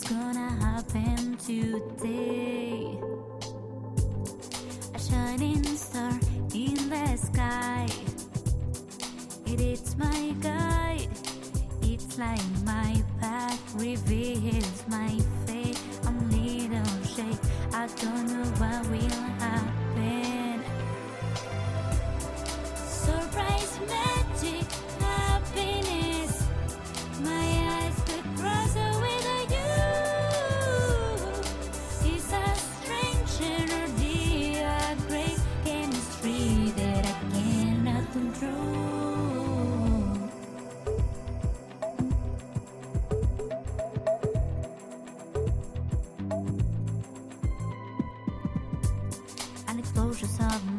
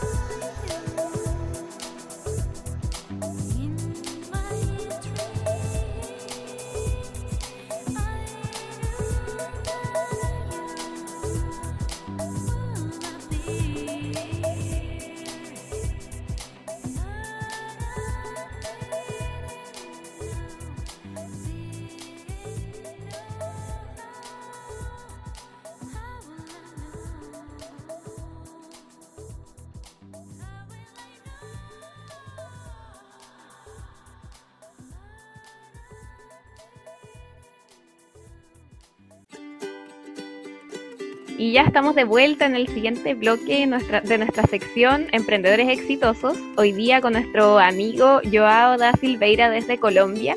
Y vamos a seguir con esta espectacular entrevista donde nos está entregando demasiada información y excelentes tips para poder llevar nuestros emprendimientos. Así que estamos ansiosos de saber qué nos va a responder a nuestras preguntas siguientes.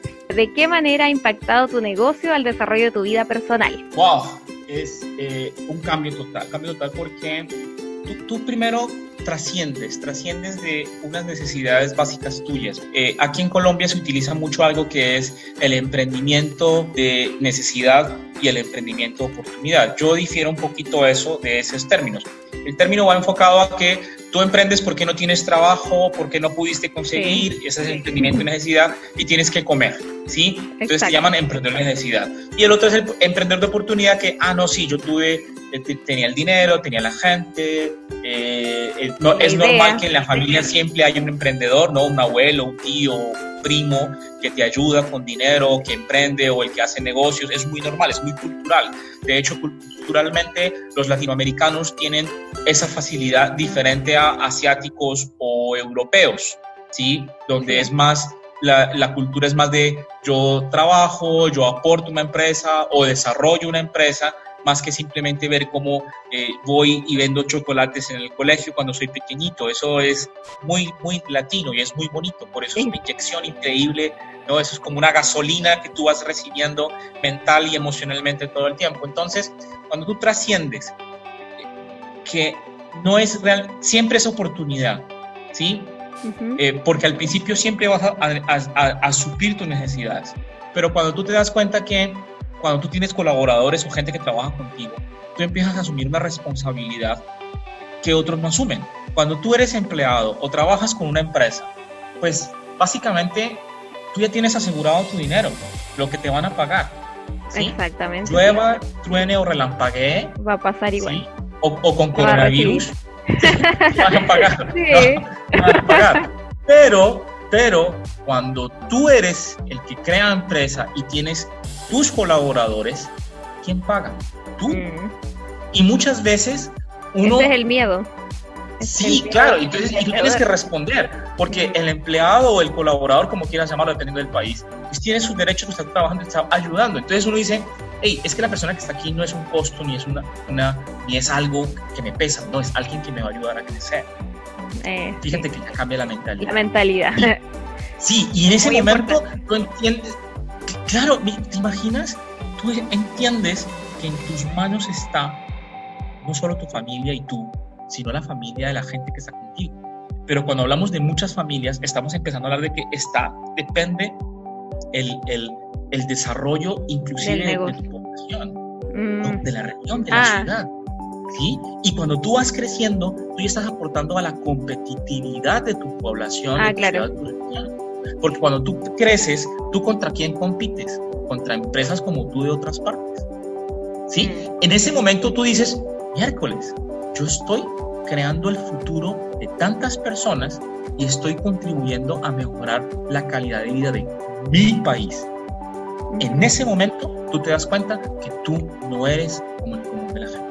El emprendedor que se vuelve empresario es alguien especial. Tiene que Ese tener... es el aporte que dio, que dio el, el, emprendimiento a mi vida. Darme cuenta Buenísimo. que especial. Sí, hay que tener también las habilidades y se van desarrollando a medida que uno va creciendo eh, y aprendiendo de los fracasos como hablábamos en el bloque anterior. Ahora queremos saber cuál es tu mayor temor como empresario y cómo gestionas el miedo. Wow.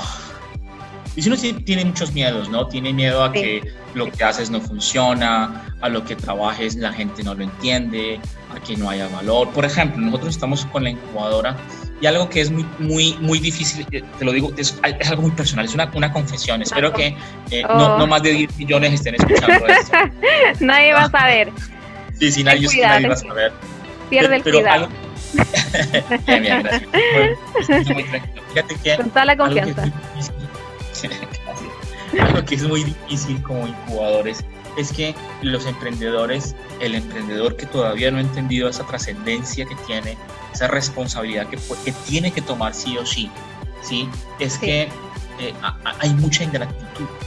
Tú a veces quieres ayudar a la gente y no solamente nosotros como incubadora, sino en general, la gente quiere ayudar a la gente, los que quieren, los que tienen ese objetivo su vida de ayudar y, y, y, y aportar al mundo, de hacer impacto en la gente.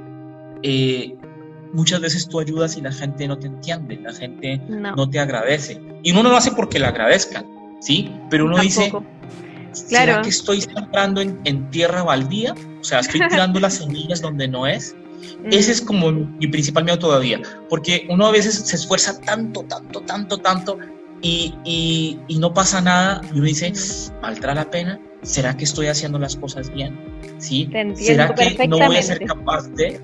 Entonces, sí. esos miedos son como que te atacan y te están diciendo en el oído, sí, no vas a ser capaz, oh, mira, ah, La ¿sí me entiendes? la noche, claro. Sí, sí, es todo eso, es todo eso, pero resulta que es, está bien, está bien tener miedo, porque es que cuando yo le huyo a mi miedo, yo también le estoy huyendo a la batalla, y cuando mm. yo le huyo a la batalla, estoy huyéndole al triunfo.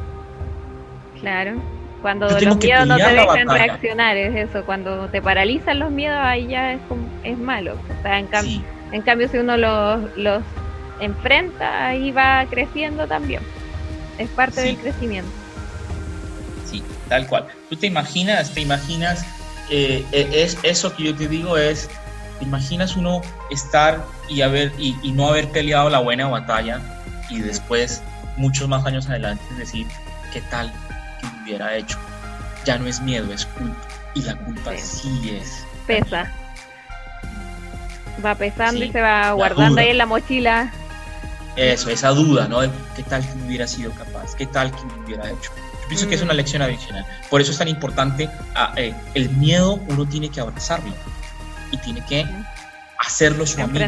Porque es la, la forma, exactamente, es la forma en la que tú aprendes.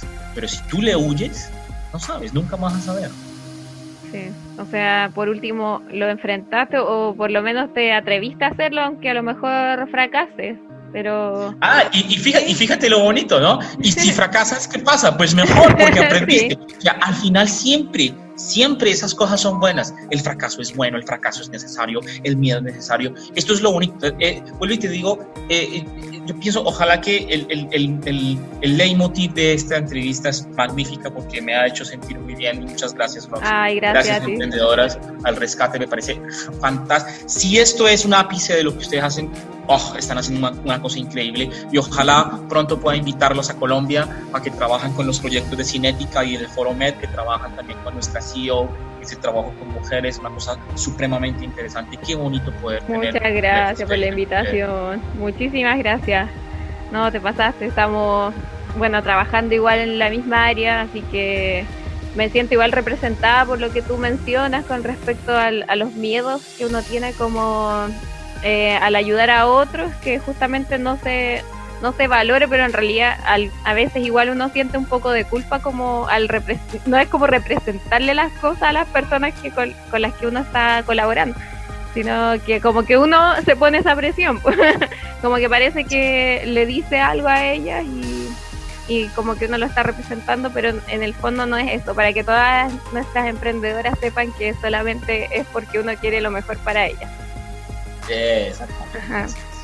Y bueno, si tuvieras que enumerar tus principales valores para el desarrollo de tu negocio, ¿cuáles serían estos? Mira, eh, son, yo, yo pienso que en general todos debemos tener, debemos construir un ADN emprendedor. Y el ADN emprendedor tiene que ver con, con, con el autoestima, con que Mm. tú, tú tengas seguridad de ti mismo, con que tú tengas perseverancia, con que tú tengas esa fortaleza mental y espiritual, con que tú tengas una ética de trabajo, que tú sepas que, la honestidad, la transparencia, el, el compromiso son muy importantes, ¿no? Es eso y muchísimas cosas más son las que, las que, los valores que todos debemos tener. Todos debemos tener ese tipo de valores, esa, ese, esa necesidad de que la gente crezca contigo, de que todos podamos ganar. Y es que es más fácil, es más fácil si, si yo me pongo solito a tratar de sacar un mercado. Supongamos que yo soy panadero, no sé, y, y, y- y hay otro panadero al frente mío y yo lo que hago es, es ah, voy a sacarle mi pan más barato para que la gente me compre a mí y voy a hacer esto y estoy Sucede pendiente de lo bastante. que hace y estoy aquí. Entonces, ¿qué pasa si en vez de eso voy y me uno con él? Hey, ¿sabes qué? ¿Por qué no hacemos esta estrategia para que nos compren más a los dos? O esto que tú no puedes, yo te ayudo. ¿Y qué pasa si entre los dos vamos y abrimos en otro barrio o en otra municipalidad distinta, hacemos esto? ¿Y qué pasa si reunimos a dos, tres o cuatro más y hacemos esto? Las grandes empresas en el mundo básicamente son desarrolladas por la unión de varios actores. Eso se llama un clúster.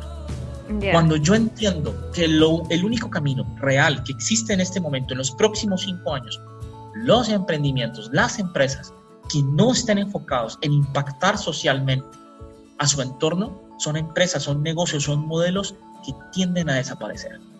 Mm, Porque tú ya no vendes un producto, un servicio. Tú vendes una conexión, tú vendes una necesidad, tú vendes una... un- un- un- Experiencia. Sí, pero más que la experiencia, tú vendes es eso, eso que te conecta con, el- con la gente, con el mercado. ¿Me hago entender? ¿Sí? Porque, porque sí, claro, la el problema de la experiencia es que tú la vives y chao. O sea, tú te Ah, vas sí. una vez a Disney World y wow, y sacaste las fotos y todo. Pero ¿qué pasa cuando tú estás constantemente creando un, un, un ciclo? ¿Sí? Eso, eso que se vive todo el tiempo y que evoluciona contigo es lo que uno debe crear. ¿Ya? Y, pienso que esos valores son los que uno tiene que tener en cuenta. Muy bien, algo constante en el tiempo. Y bueno, ahora queremos saber qué estrategia recomiendas para buscar esos clientes ideales. Bueno, eso es muy interesante. Mira, uno, uno tiene que tener, yo pienso que igual es una técnica, es una técnica que se utiliza mucho, pero es muy válida. Yo tengo que saber exactamente a quién, un- una estructura de, de negocio, una estructura, eh, a veces se le dice modelo, pero modelo de negocio es lo que me hace a mí ganar dinero, es como yo gano dinero, es como yo monetizo. Cuando yo hablo, o al menos en general, yo sé que en cada país y en cada ecosistema hay muchos, muchas formas de decir lo mismo. Digamos que para esta vez permítame decir que modelo de negocio es la forma en la que yo gano, gano dinero. Yo puedo ganar dinero de muchas formas, ¿sí? Esos son los modelos de negocio. Pero la estructura de, de tu modelo de negocio, de tu, de tu plan de negocio, que también le llaman el business plan, o como quieras llamarlo, básicamente tiene como cinco partes, ¿no? Ci- Cinco, cinco, eh, eh, lo conforman cinco pilares. El primer pilar es, yo, yo qué, qué, qué problema soluciono. ¿Qué problema soluciono? ¿Sí? El segundo pilar es ¿a quién lo soluciono? El tercer pilar es ¿con qué lo soluciono? ¿Cómo se lo soluciono? El cuarto es ¿cuánto cuesta solucionarlo? Y el quinto es ¿cómo me doy a conocer? Sí, esa es como la estructura general. En general, cuando tienes eso, tú ya tienes un, puedes crear un modelo de negocio, una propuesta de valor, un, un, un círculo de oro que es muy importante, un por qué, un cómo, etcétera, etcétera. Pero entonces yo pienso que la principal estrategia es que cuando tú sabes qué problema estás resolviendo, ¿sí? Cuando tú ya sabes, pues tú ya sabes a quién se lo resuelves. ¿Por qué? Porque, vuelvo y te digo, el mundo es muy distinto. Tú no conquistas a, a- a- a- a tu, pareja, ¿cómo le, cómo le dicen en Chile? ¿Enamorado? No sé. No, pareja, Eh, sí. Sí, novio, enamorado, no sé, como quieras llamarlo, ¿no? No conquistas, ¿sí? No, no conquistas No a, ese, a ese muchacho o a esa muchacha De la noche de la a la misma mañana. forma siempre. Ah, ¿sí? claro. O sea, no todos son estándar. Entonces, a veces tú vas y, y tú conquistas y vas a conquistar y tú sabes que de, de, de 20 personas, una o dos van a entender y se van a conectar contigo. Van a decir, wow, me- gusta lo que dice él, es, es lo que yo pienso. Uy, pensamos igual. Entonces, cuando tú entiendes a quién le estás hablando, tú sabes que cuando hayan 20 personas, pues tú le estás hablando a ese personaje, a ese muchacho, a esa muchacha, siguiendo el ejemplo, y tú sabes que muy probablemente ellos te van a entender y se van a conectar contigo. Entonces yo pienso que la mejor estrategia es eso, es entender a quién le estás hablando. No todo el mundo consume. No todo el mundo te compra un Chevrolet, eh, no sé, Spark, no sé, chiquitos. No todo el mundo te compra un Ferrari. No a toda la gente le interesa tener un pony. Algunos quieren tener un cerdito. ¿sí? Entonces, si tú vendes cerditos, ¿a quién le vas a hablar? ¿A la gente que ama los ponis? No, tú le amas a la gente pues. que dice, wow, yo quiero un cerdito, yo quiero algo diferente, yo soy distinto, yo soy, yo, yo voy eh, contra el statu quo. En ese momento, esa es la mejor estrategia. ¿Cómo hago yo para entender? Pues tienes que saber a quién Investigar. le estás vendiendo tu producto, tu servicio. Y eso básicamente, ¿cómo se hace? Hablando con la gente y saliendo a vender. Ay, no, a mí no me gustan los cerditos, bácala. Eso es rico en un sancocho, en, una, en un asado argentino. O tú Claro. dices, ay, mira qué ternura, baby, el cerdito valiente. Ay, mira, es baby. ¿Ves? Entonces, ¿tú a quién le vendes? Pues al que le gusta baby, el cerdito valiente. O sea, yo sé que, discúlpame de pronto si las figuras, las analogías son un poco bruscas, pero es básicamente como eso. Yo tengo que entender a quién. No, sí, está súper claro. No te preocupes, o sea, mientras más impactante sea, más le va a quedar en la mente a todos nuestros auditores, así que fantástico. Gracias por los ejemplos. En este momento estamos súper entretenidos con la entrevista y además que con esta, estos temas y mm, enseñanzas que nos estás dando, nos, nos vamos a quedar más claros cómo desarrollar nuestro modelo de negocio. Así que vamos a estar atentas al próximo bloque que viene con mucho más eh, con Joao da Silveira. Así que las dejamos con una pausa musical y volvemos.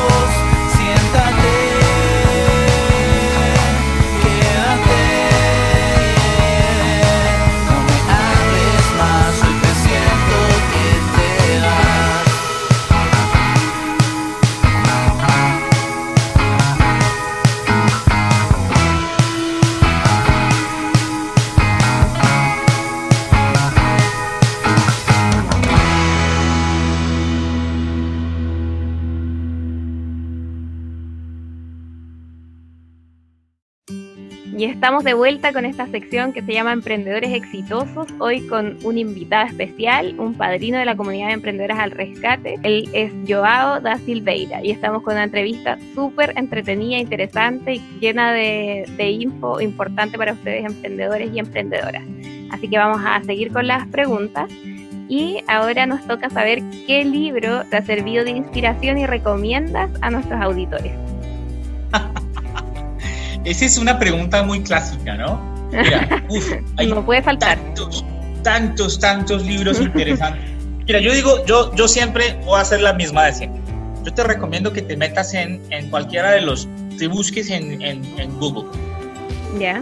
Eh, para mí, eh, uno de los mejores recomendadores de libros es Bill Gates. Bill Gates tiene un, un blog y él tiene como una lista de los 10 mejores libros que él va leyendo, porque el tipo consume libros impresionantes. Él lee uno o dos libros por semana. Yo no leo tanto, desafortunadamente. ya. Trato de leer al tiempo. menos uno o dos por mes por el tiempo. Sí. ¿sí? Pero yo primero que digo es, hey, eh, me salgo por la tangente y, y busquen lo que eh, recomienda Bill Gates. Pero yo te puedo decir, hay unos libros que son fantásticos. Hay un libro que a mí me impactó muchísimo que, eh, que es eh, La estrategia del océano azul. ¿sí? Yo la recomiendo mucho, mucho porque te enseña qué pasa cuando tú estás en un mercado, que es lo que él denomina en su imagen del océano rojo, donde todo es océano rojo porque tú estás en un mercado donde todo el mundo se compite, donde todos son ah, el quien se come al otro, el pez grande se come al chiquito y es rojo porque está lleno de sangre. Uh, ¿sí?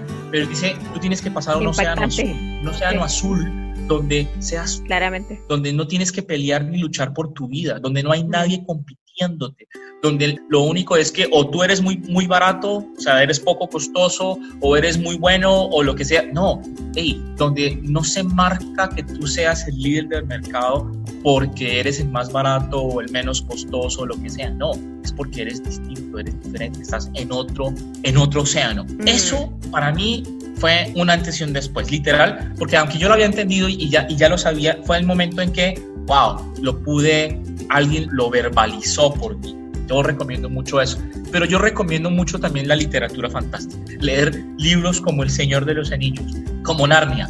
Uy, ¿por qué? ¿Qué tiene que ver eso con el emprendimiento?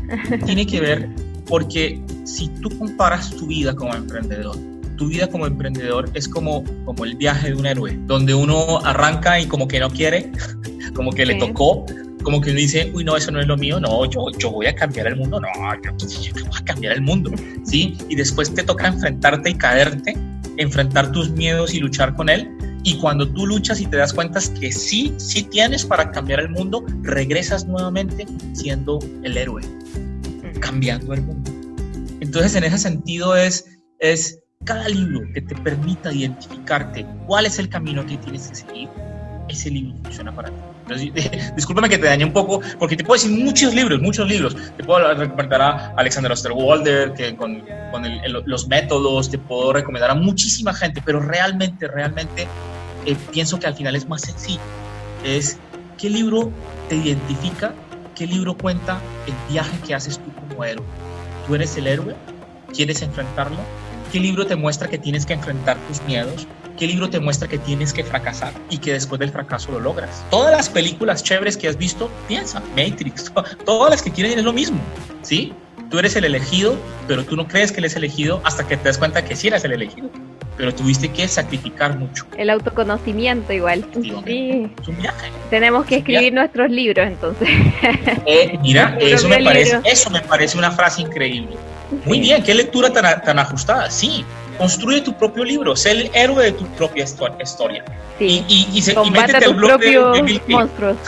Ah, también. Los libros que recomienda Bill Gates son increíbles. Y vas a ver que hay muchísimo libro bueno para leer. Los vamos a buscar entonces ahí en Google, vamos a googlear a Bill Gates y vamos a hacer Eso. la tarea que tú dices. Ya y de ahí te contamos qué libro elegimos. Mira, vamos a la siguiente parte. Dice que si te menciono las siguientes palabras, eh, ¿qué es lo primero que se te viene a la mente? Y vamos a partir por la primera, que es familia, Eh, motivación, motivación. Perfecto. Ahora, trabajo. esfuerzo, Y la última es amor. premio. Muy bien, o sea, es como un conjunto de cosas, la verdad. Pues eh, no, pues fíjate, es básicamente, ¿no? Es, es, es, es, es como el motor. Es todo. Eh, eh, literal, eh, el amor es un premio, el amor es algo que puedes lograr y puedes y conservarlo implica un esfuerzo, ¿sí? O sea, todo eso, tú tienes trabajo, tienes que amarlo, tienes que dedicarte a él, tienes que motivarte. Si tú dejas de amar tu trabajo, lo pierdes. Si tú quieres un Sí. amor, tienes que trabajar por él, tienes que motivarte. Y si dejas de trabajar, lo pierdes. Ah, tú tienes mucho amor. O sea, todo está relacionado, ¿no? Está interconectado. muy relacionado, sí. Y, y- y es eso, es, hey, si tú no amas lo que estás haciendo, estás perdiendo el tiempo. Hay un mexicano que se llama Odín Duperión, también lo Ya. pueden buscar, que habla sobre el exceso de pensamiento mágico bobo, donde te dice que él tiene una teoría muy, muy interesante que dice, no, el hecho de pensar y, sen- y, y creer las cosas no necesariamente significa que van a pasar. Si yo pienso que mañana voy a ser el mejor can- eh, cantante de ópera, no, tengo que estudiar y practicar y trabajar para ser el mejor cantante de ópera. Entonces a veces Todo nos un llenamos de unas esfuerzo. motivaciones, sí, unas motivaciones muy, muy superfluas, muy bonitas, muy, muy de, de una capa muy Superficiales. fina. Muy- eso, gracias, esa es la palabra que estaba buscando, muy superficiales. Y eso, así como las tienes hoy, mañana ya no la tienes. Por eso estás, tienes que estar todo el tiempo escuchando esas frases y esas cosas para que te motives, porque si no se te pierde. Sí, por eso es importante, intrínseca- importante estar eh, unida en equipo, ¿cierto? En equipo de trabajo o de sí, comunidad. sí, efectivamente. Y esa es la motivación intrínseca. Y la motivación intrínseca, que es, ¿qué harías tú así no te paguen? ¿Qué harías tú así? ah, que, que dices, vamos a hacer tal cosa, yo, yo soy el primero. Eso que te motiva, que no necesariamente representa un pago en moneda, en dinero, ¿sí? Eso es lo que te motiva, esa es la motivación intrínseca. Ahora, si tú tienes, estás intrínsecamente motivado, o sea, desde adentro, profundamente, "Ah, así no me dieran nada, yo igual lo hago, así no me digan nada, yo igual ayudo, así no me agradezcan, yo de todas maneras lo voy a hacer porque eso es lo que me motiva en mi vida. Y si eso lo unes con lo que amas lo que estás haciendo, el trabajo para ti es un paseo. ¿Sí? Lo mismo es en Es el hobby. emprendimiento y en el desarrollo de empleo. Exactamente. Y que no hay nada más feliz en el mundo que te paguen por hacer algo que tú quieres. Exactamente. Wow, no lo que hay que necesito, me está llegando. Sí, o sea, aquí hay que reflexionar en eso. O sea, el emprendimiento que estoy haciendo me motiva, eh, tengo amor por este emprendimiento. Me genera beneficios también de todo tipo emocionales, me une a mi familia, no sé, tengo más tiempo para ella, etcétera. Exactamente. En Sí. ese sentido, por eso es que yo difiero un, un poco. No sé si en Chile también exista esa, esa denominación. Lo que hay aquí en Colombia que se está dando mucho que es el emprendimiento de necesidad y el emprendimiento. Mira, yo, Mm. yo difiero de eso porque cuando tú emprendes, entre comillas, por necesidad, si alguien te da un empleo, pues tú dejas el emprendimiento tirado y te vas a trabajar porque tienes un Sí, empleo. pues claro, no tiene amor por el pienso- emprendimiento. y- Eh, exactamente. Y lo primero sí, que me y ofrece me voy porque en realidad no estoy haciendo esto porque me guste, sino porque es una necesidad pasajera y eso no son los verdaderos emprendedores. pero, pero pues igual es válida también, o sea, yo no voy a decir que esté mal, pero sí, tú lo acabas de decir, la lectura que hiciste es muy, muy ajustada, muy adecuada. Si yo no amo lo que hago y el primero que me diga me ofrece algo mejor lo dejo, pues yo estoy traicionando lo que estoy diciendo. ¿Y sabes qué? Eso se refleja en el mercado. La gente que te compra un producto, un servicio, que quiere de ti, sabe cuando tú eres honesto o no eres honesto. La gente al final se da cuenta. Entonces, por eso te decía los valores. ¿Te acuerdas cuando hablamos de los valores en el bloque de los valores? Tiene que ser honesto y transparente. Eh, Mira, esto es lo que yo soy. Eh, El que te compra es porque quiere. El que no te compra, pues no pasa nada. Para eso hay un mercado de 7 mil millones de personas en el mundo. Sí, o sea, siempre va a haber gente. Si de los 7 Alguien mil millones de personas, mil te compran, tú ya tienes tu vida hecha. ¿Te das cuenta? Eso es menos del Sí, pues. 0,001%. Entonces, No es en necesario ese que los 7 sentido- mil millones de personas te compren. Sí, total, total, es que eso es. Ahora, ¿qué pasa si de las mil personas hay 20 que me compran y pagan 50 mil pesos por lo que yo quiero? ¿Sí? ¿Qué es mejor? ¿Tener esas personas que siempre van a estar contigo o, o tener mil personas que te pagan un mil pesos chilenos? ¿Me hago entender? ¿Para qué te matas por mil cuando puedes tener 50 que te van a pagar 50 mil veces más, que mil, 5 mil veces más, perdón? Entonces, wow. Cuando tú empiezas a entender eso, es lo mismo. Si tú no amas lo que haces, si tú no te amas a ti mismo, si tú no crees en ti, ¿cómo quieres que la gente crea en ti? Sí, mira, justamente la otra pregunta que quiero hacerte es ¿qué le aconsejas a alguien, a una emprendedora, una emprendedora que tiene un emprendimiento, valga la redundancia, pero que no sabe cómo monetizar? O sea, en realidad lo hago porque amo este negocio, lo quiero y todo, entrego, pero en realidad no me atrevo a cobrar. ¿Qué le dirías tú? Bueno, a ver, eso, es una- eso también es muy interesante. Hay, en este momento, no necesariamente que tú seas rentable tiene que ver necesariamente con dinero, Mm, ¿sí? Afortunadamente el mundo ha cambiado, el mundo cambió, ya no ha cambiado, y no es que va a cambiar, no, ya cambió y nos cambió completamente, y el que no se dé cuenta, pues está, imagínate, ¿no? Está como, como anacrónico. Entonces, en este momento, no necesariamente lo que tú tienes que buscar es dinero, ¿sí?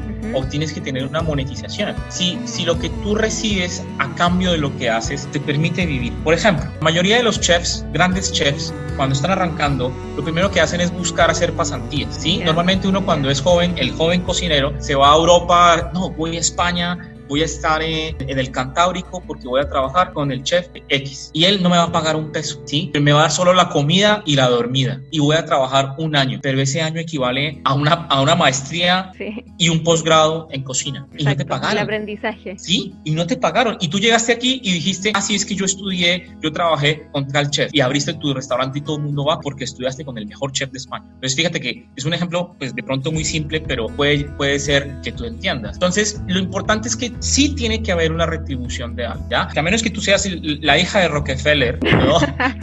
o, tengas, No o tengas, no sé, un, sí, tengas no el- tiene. este, eh, o que tu casa queda al final del arco iris y cada vez que vas aparece la olla llena de oro, ¿no?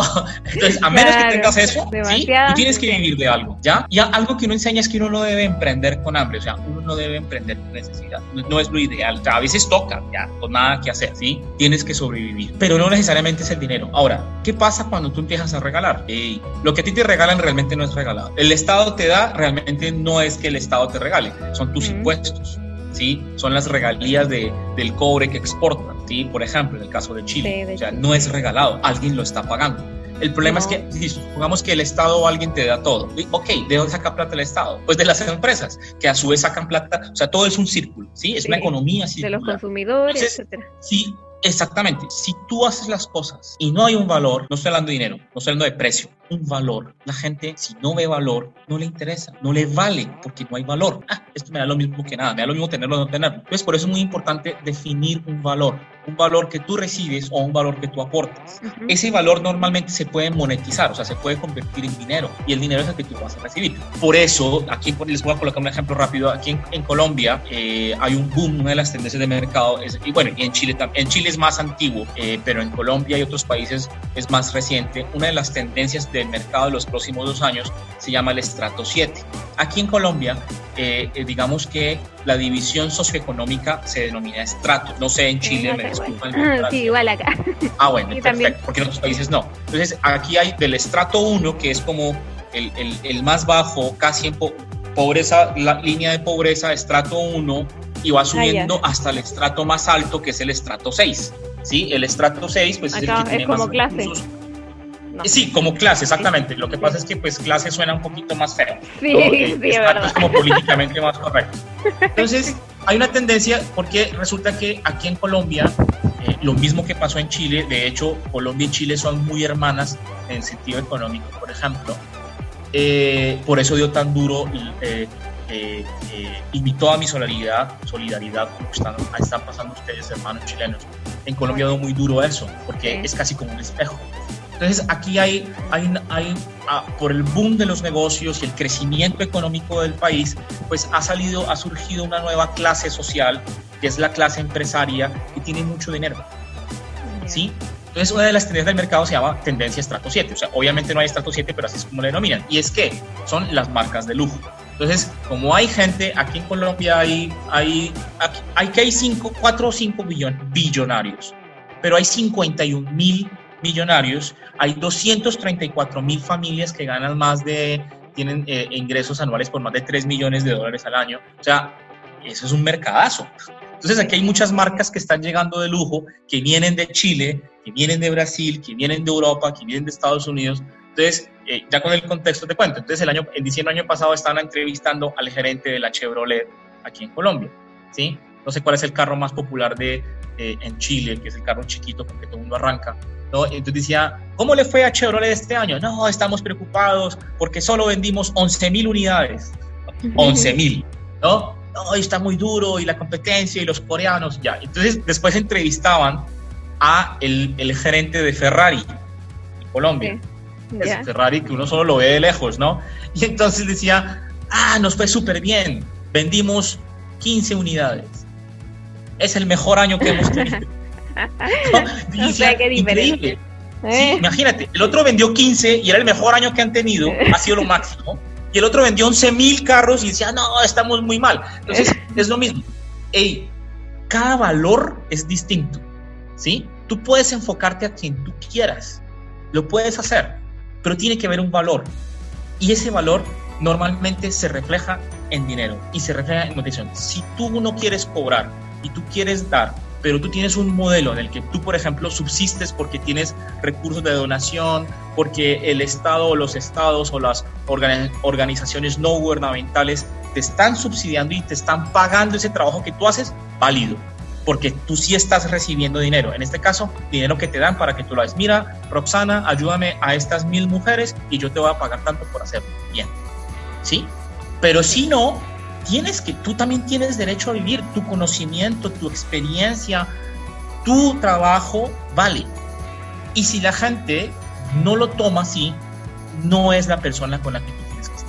La gente tiene que apreciar y tiene que valorar. Esa es la, te, te das cuenta que ya no estamos hablando ni de precio, ni de producto y servicio, estamos hablando de que es valor. Entonces, es como en una relación, lo mismo. Si la persona que está contigo no te valora, ¿qué está haciendo contigo? Claramente. Muy Y lo buen, mismo pasa en el muy buen consejo. Sí, súper valioso consejo. Muchas gracias por compartirlo con, con nuestra comunidad y también con nuestros auditores. Y bueno, acá llegando un poquito al final de nuestra entrevista, queremos preguntarte algo más personal y es qué canciones te inspiran, canciones musicales. Ay, mira, mira, esto es- esta, esta pregunta, tú me has hecho como tres preguntas que nunca me habían hecho. ¡Ay, qué emoción! Has hecho unas que hacen todos y unas ¿Sí? que no me habían hecho. Sí. Tenemos Pero, por ejemplo, por- eh, por- eh, eh, yo, yo te dije, yo soy yo soy Senial, ¿sí? es decir, eh, so- estamos la generación híbrida entre los X y los Millennial, ¿no? Entonces, ya, entre medio. yo soy esta generación. ¿Has visto Stranger Things? Esta, yo soy la generación de Ghostbusters, la generación del 84, los que vimos Ya. los primeros Atari, yo de la- del Walkman, esa es Ah, mi generación. claro. Entonces, toda esta música de esa época a mí me inspira. A mí Del me inspira 80. Queen, aun- aunque Queen es un poquito de antes, pero igual, Sí. sí, en mi niñez escuché Queen. Hay, mm, eh, yo soy amante de la música barroca, ¿sí? Eh, Bach me encanta, me encanta, me encanta, me encanta. Toda la música barroca me fascina realmente. Me, me Mira. inspira porque me conecta con, con- cuando quiero descubrir esas cosas que tengo adentro. Pero también, por ejemplo, eh, mi juventud fue con Los Prisioneros. Oh, ¿no? Es- es- Qué esa bien. música contestataria es para con mí. rabia. re- con rabia. Sí, sí, pero más que, más que rabia es eso, es, hey, queremos cambiar. Los prisioneros Sí. estuvieron en una época que representaron el cambio, el cambio que es necesario. Lo mismo pasa en las empresas, si tú no cambias, te mueres. ¿no? Claramente. Entonces, la música de prisioneros, la música, el rock en español, yo soy un- de rock muy, soy mitad europeo, soy portugués, entonces tengo una influencia muy fuerte de, del rock. de los 80, del rock inglés, eh, eh, porque eso fue lo que Los yo viví. Pero cuando descubrí eso en Latinoamérica fue wow, porque yo pensé que el rock solo era el rock. Era llano. Sí. Sí, entonces, entonces hay mucha música que me inspira, pero sobre todo esa música que, que te llama a que tienes que cambiar, a que tienes que despertarte, a que tienes que luchar por el cambio. Por ejemplo, ¿Hay de algo Queen más? siempre recuerdo. Qué, qué pena, te interrumpí. ¿Qué me decías? No, que hay algo más allá de Sí, exactamente, sí. que se puede hacer. Yo recuerdo, mira, recuerdo mucho, por ejemplo, I Want to Break Free. Sí. ¿sí? En, en mi época yo no entendía por qué, mamá, ¿por qué este señor está con bigote y está dis- dis- disfrazado de mujer? ¿Por qué? No, yo no, no entendía. Pero después cuando, cuando, cuando escuchaba la letra decía, yo quiero romper las cadenas, yo quiero que te des cuenta que yo te amo de una forma trascendente, yo quiero, o sea, para mí eso fue, wow, está, está rompiendo, está hablando de cosas que nos tocan a todos, ¿sí? De la opresión, de la falta de afecto, de las cadenas que te quieren amarrar, no te dejan ser. Entonces yo pienso que en en ese pensamiento de que tenemos que conectar con la gente y tenemos que trascender, fíjate que mucho de eso es lo que yo he hablado durante toda esta hora con lo que tiene que ser el emprendimiento y el empresarismo. Claramente. Sí. Entonces, Yo- esto yo es una influencia justamente por lo mismo. Sí. Romper esquemas y todo eso. Buena. O sea, subimos algo que nadie más había preguntado, así que tenemos la exclusiva. Somos privilegiados. Y también queremos saber cómo ha sido tu experiencia con nuestra comunidad de emprendedoras al rescate. hay, hay muchas cosas. Yo, yo he aprendido mucho con la comunidad, porque cuando la comunidad nació, yo sé- sé- siempre, yo he sido un admirador del trabajo, de, de ese trabajo desinteresado que ha hecho la comunidad, ¿no? Y yo siempre peleaba, eh, y tú lo recuerdas, que decía, pero tienes que crear valor, tienes que monetizar, porque la gente no, cuando recibe todo, algunos lo valoran, pero la gran mayoría no, porque no les cuesta. ¿sí? Es que es una cosa como tú- mental. Sí, Es- cultural. Es, como tu hijo sí. o tu hija. Tú le das y le das y le das y él no entiende la dificultad que a veces implica dar. Mm. Dame, porque toda la vida le has dado. ¿sí? Sí. Eso pasa también cuando uno crece como adulto, pasa. Entonces, en un principio yo tenía como ese choque de, de mira, la gente no va a aprender, no va a aprender, y, y, había, y a- aparecía el miedo, no, pero si yo no lo hago, y si yo hago esto, la gente va a decir que no.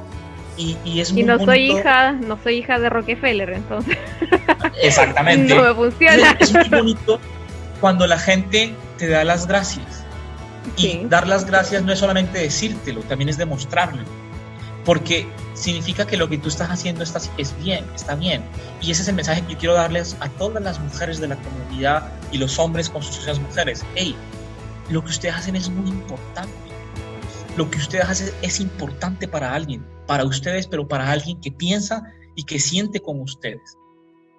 Y cuando yo siento que me están dando algo que para mí es importante, a mí no me importa pagar lo que sea, porque para mí es importante. Y si yo no lo tengo, yo ahorro y lo compro, porque para mí es importante. En ese sentido, el trabajo que ustedes hacen de empoderar y de darle a la gente que entienda que tiene que tener confianza en sí mismo, tiene que tener seguridad, como en el caso de las mujeres que desafortunadamente todavía culturalmente tienen mucho miedo, mucho más miedo que los hombres. ¿Sí? Mm.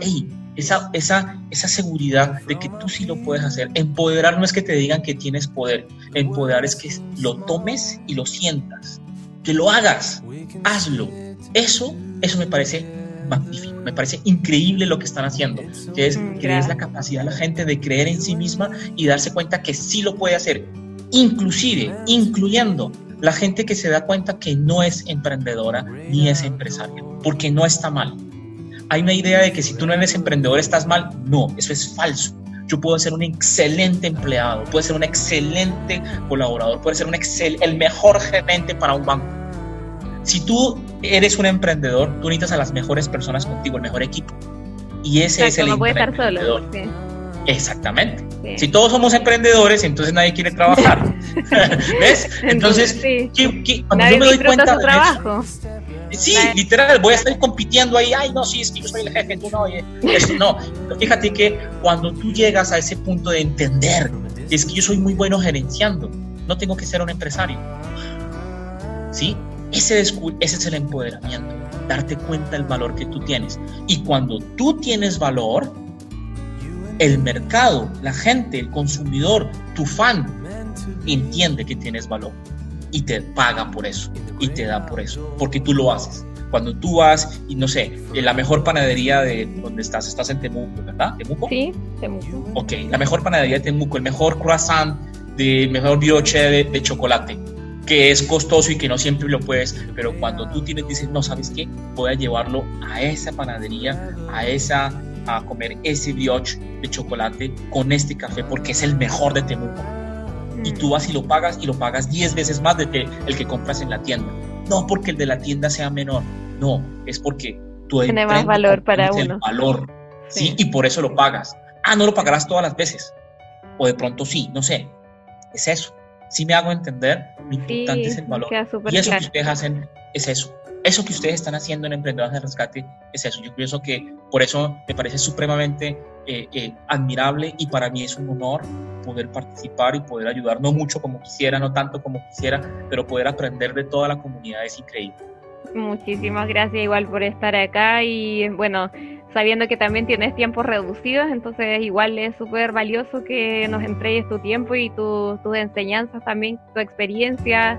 Eh, agradecemos que, hayas aceptado esta invitación también a, mm, la radio de Emprenderas al Rescate y, que estés aquí presente, así que no eh, estamos súper contentas de eh, contar contigo, con tu trabajo y así que no, fantástico. Muchas, muchas gracias. No me alcanza la, la gracia. y bueno, y para finalizar esta entrevista, queremos saber cómo te pueden encontrar nuestras emprendedoras, los radioescuchas y todos los que quieren saber más de ti. ¿Cómo te buscan en redes sociales, página web? Muchas gracias. Sí, eh, primero quiero invitarlos a todos a que, a que sí conozcan un poquito de nosotros. Es un trabajo muy bonito, muy solitario, pero muy bonito. Nosotros somos, eh, tenemos la primera incubadora y aceleradora de empresas para emprendimientos femeninos y sectores no tradicionales del suroccidente de Colombia. Eh, todavía seguimos siendo la única incubadora desafortunadamente, pues porque entre más incubadoras pues más, más impacto hacemos, ¿sí? Eh, eh, somos todavía, nos hemos especializado en crear relacionamiento y desarrollo de mercado, en crear cadenas de valor, nos gusta mucho, eh, trabajamos muchísimos años en otros sectores y en otros países ayudando a pequeños productores campesinos a desarrollar empresas asociativas que generen ese valor y que tengan impacto en el mercado. Ustedes pueden conocer de esas historias en nuestro eh, landing page, en nuestro website, que es www.insitubg.co. In situ es en el sitio en latín. BG es de Business Group o grupo de negocios. insitubg.co de Colombia. ¿sí? Ahí nos pueden ver, pueden buscar. Es muy sencilla, pero muestra mucho del amor, del esfuerzo, de la motivación que hemos tenido en estos últimos 20 años.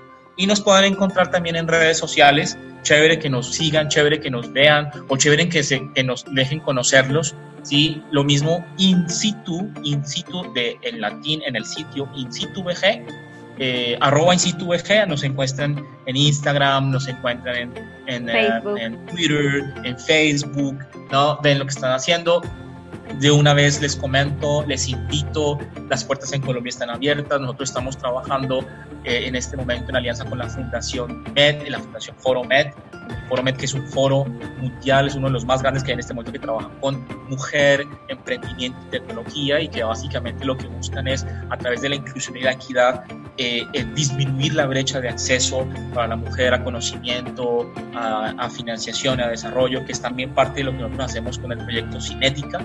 El proyecto Cinética Mujer fue acelerado por Mujeres del Pacífico C4 Mujer en Chile. Nosotros venimos de ser acelerados en Chile, estamos en Colombia. Nuestra CEO, Elizabeth Román, Sí, el, el, el, ejemplo de Chile es, es, increíblemente impactante para el resto de Sudamérica. Por eso a veces nos sorprende mucho que, que como siempre, ¿no? Eh, en casa de herrero, cuchilla de palo.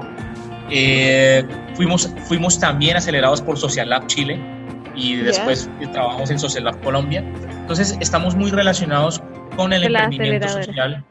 Con, sí, y como aceleradores, gracias por, por, por recordarme.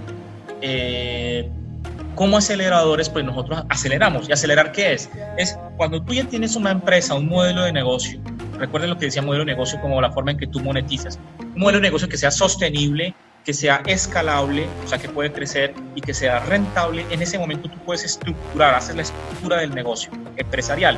Cuando tú tienes un modelo de negocio sostenible, escalable y rentable y además estructurado, tú ya eres, tú ya puedes ser acelerado y aceleración es inyección de recursos, de inyección de capital.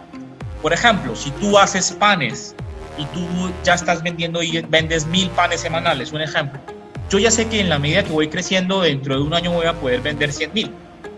¿Sí? ¿Qué pasa si viene alguien y dice, ah, tú, yo ya sé que tú ya sabes, yo ya sé que lo estás haciendo, tú de verdad en uno o dos años vas a vender 100 mil, ¿qué pasa si yo te digo que vendamos 100 mil panes en tres meses? Eso es aceleración. ¿Cómo se hace eso? Con dinero. ¿Sí? Pero uh -huh. el dinero aparece, hay mucho dinero en el mundo, muchísimo, pero el dinero aparece cuando tú garantizas o cuando tú puedes decir, tengo la estructura suficiente para crecer con ese dinero. Vuelvo y te digo, el dinero es una herramienta más.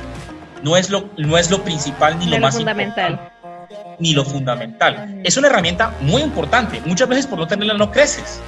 ¿Sí? sí. Pero te decía, a veces con el dinero yo lo hago más rápido, pero lo puedes seguir haciendo lentamente. Y ese es el crecimiento orgánico.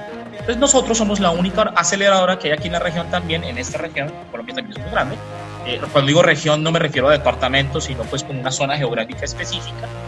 Eh, y aceleramos también ese tipo de proyectos que tienen que ver con el emprendimiento social, con el emprendimiento académico, con el, eh, cuando digo los no tradicionales que se salen de la tecnología, de los TICs, de las tecnologías de comunicación e información. Entonces hablamos de eh, biotech, hablamos de foodtech, hablamos de cleantech, que es energías limpias, de agtech o agrotech, que es tecnología aplicada al agro. Estamos hablando de sectores creativos, de gastro, sectores gastronómicos, de sectores de audiovisuales, sectores musicales, sectores artísticos. Entonces, esos sectores no tradicionales que también generan mucho impacto, de hecho generan más impacto normalmente, lo que se llama el tercer sector, pues nosotros estamos eh, atentos a, a coadyuvar a ese crecimiento y lo podemos hacer también en cualquier otra parte. De hecho, hemos querido mucho poder trabajar más de lleno en Chile, desafortunadamente por la lejanía entre los países, pero sé que pronto podemos eh, tender unos puentes mucho más fuertes con ayuda de emprendedoras al rescate.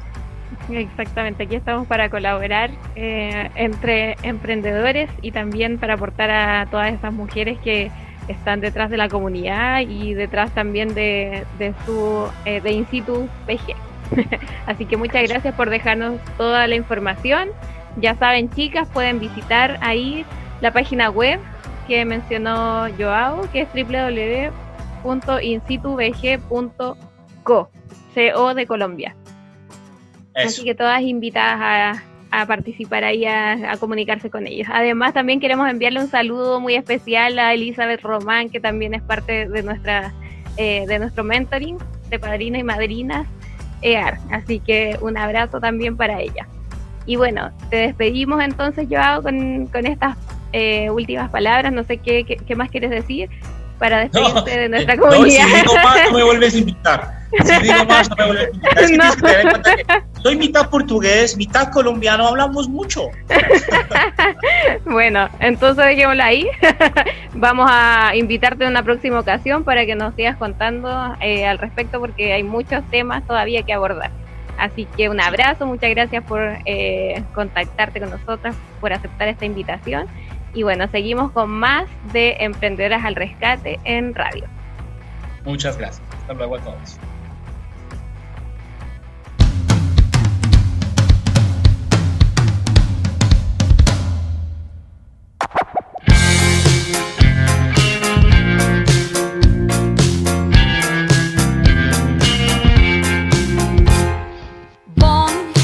Sin rumbo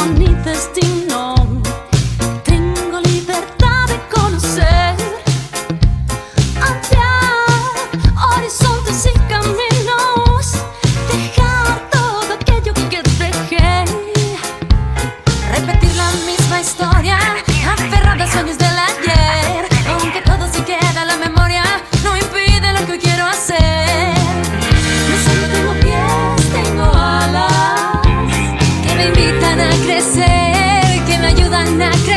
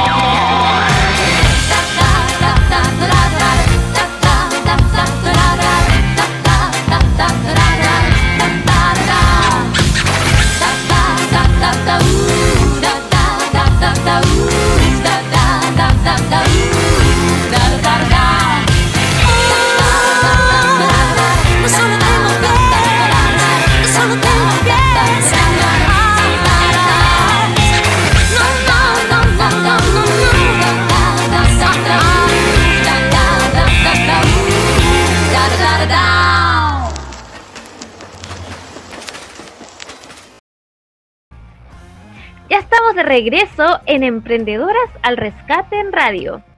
No solo tengo pies, tengo alas que me invitan a crecer, que me ayudan a crecer y hoy estoy muy lejos del ayer. Esto nos cantaban nuestras amigas de Trio Ladies en su hermosa canción que hemos terminado de escuchar y quiero contarles que me inspira, ya que todas podemos avanzar y crecer, además de ver que hoy estamos muy lejos de como éramos antes. Hemos madurado y progresado en todo sentido. Y si hoy te sientes mal por algo, piensa que todo estará mejor y que esa tristeza te ayudará a crecer. Que de los fracasos aprendemos.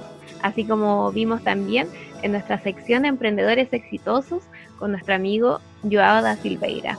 Así que con estas palabras nos queremos despedir de este sexto episodio de Emprendedoras al Rescate en Radio y todo ha sido posible gracias al apoyo de nuestros fieles auditores y auditoras que nos sintonizan cada semana. También queremos agradecer el apoyo que nos han brindado esta semana nuestros auspiciadores. Y ellos son City Motor. Confianza, seguridad y prestigio en City Motor nos importa. Visítanos en Vitacura 6427, Santiago de Chile.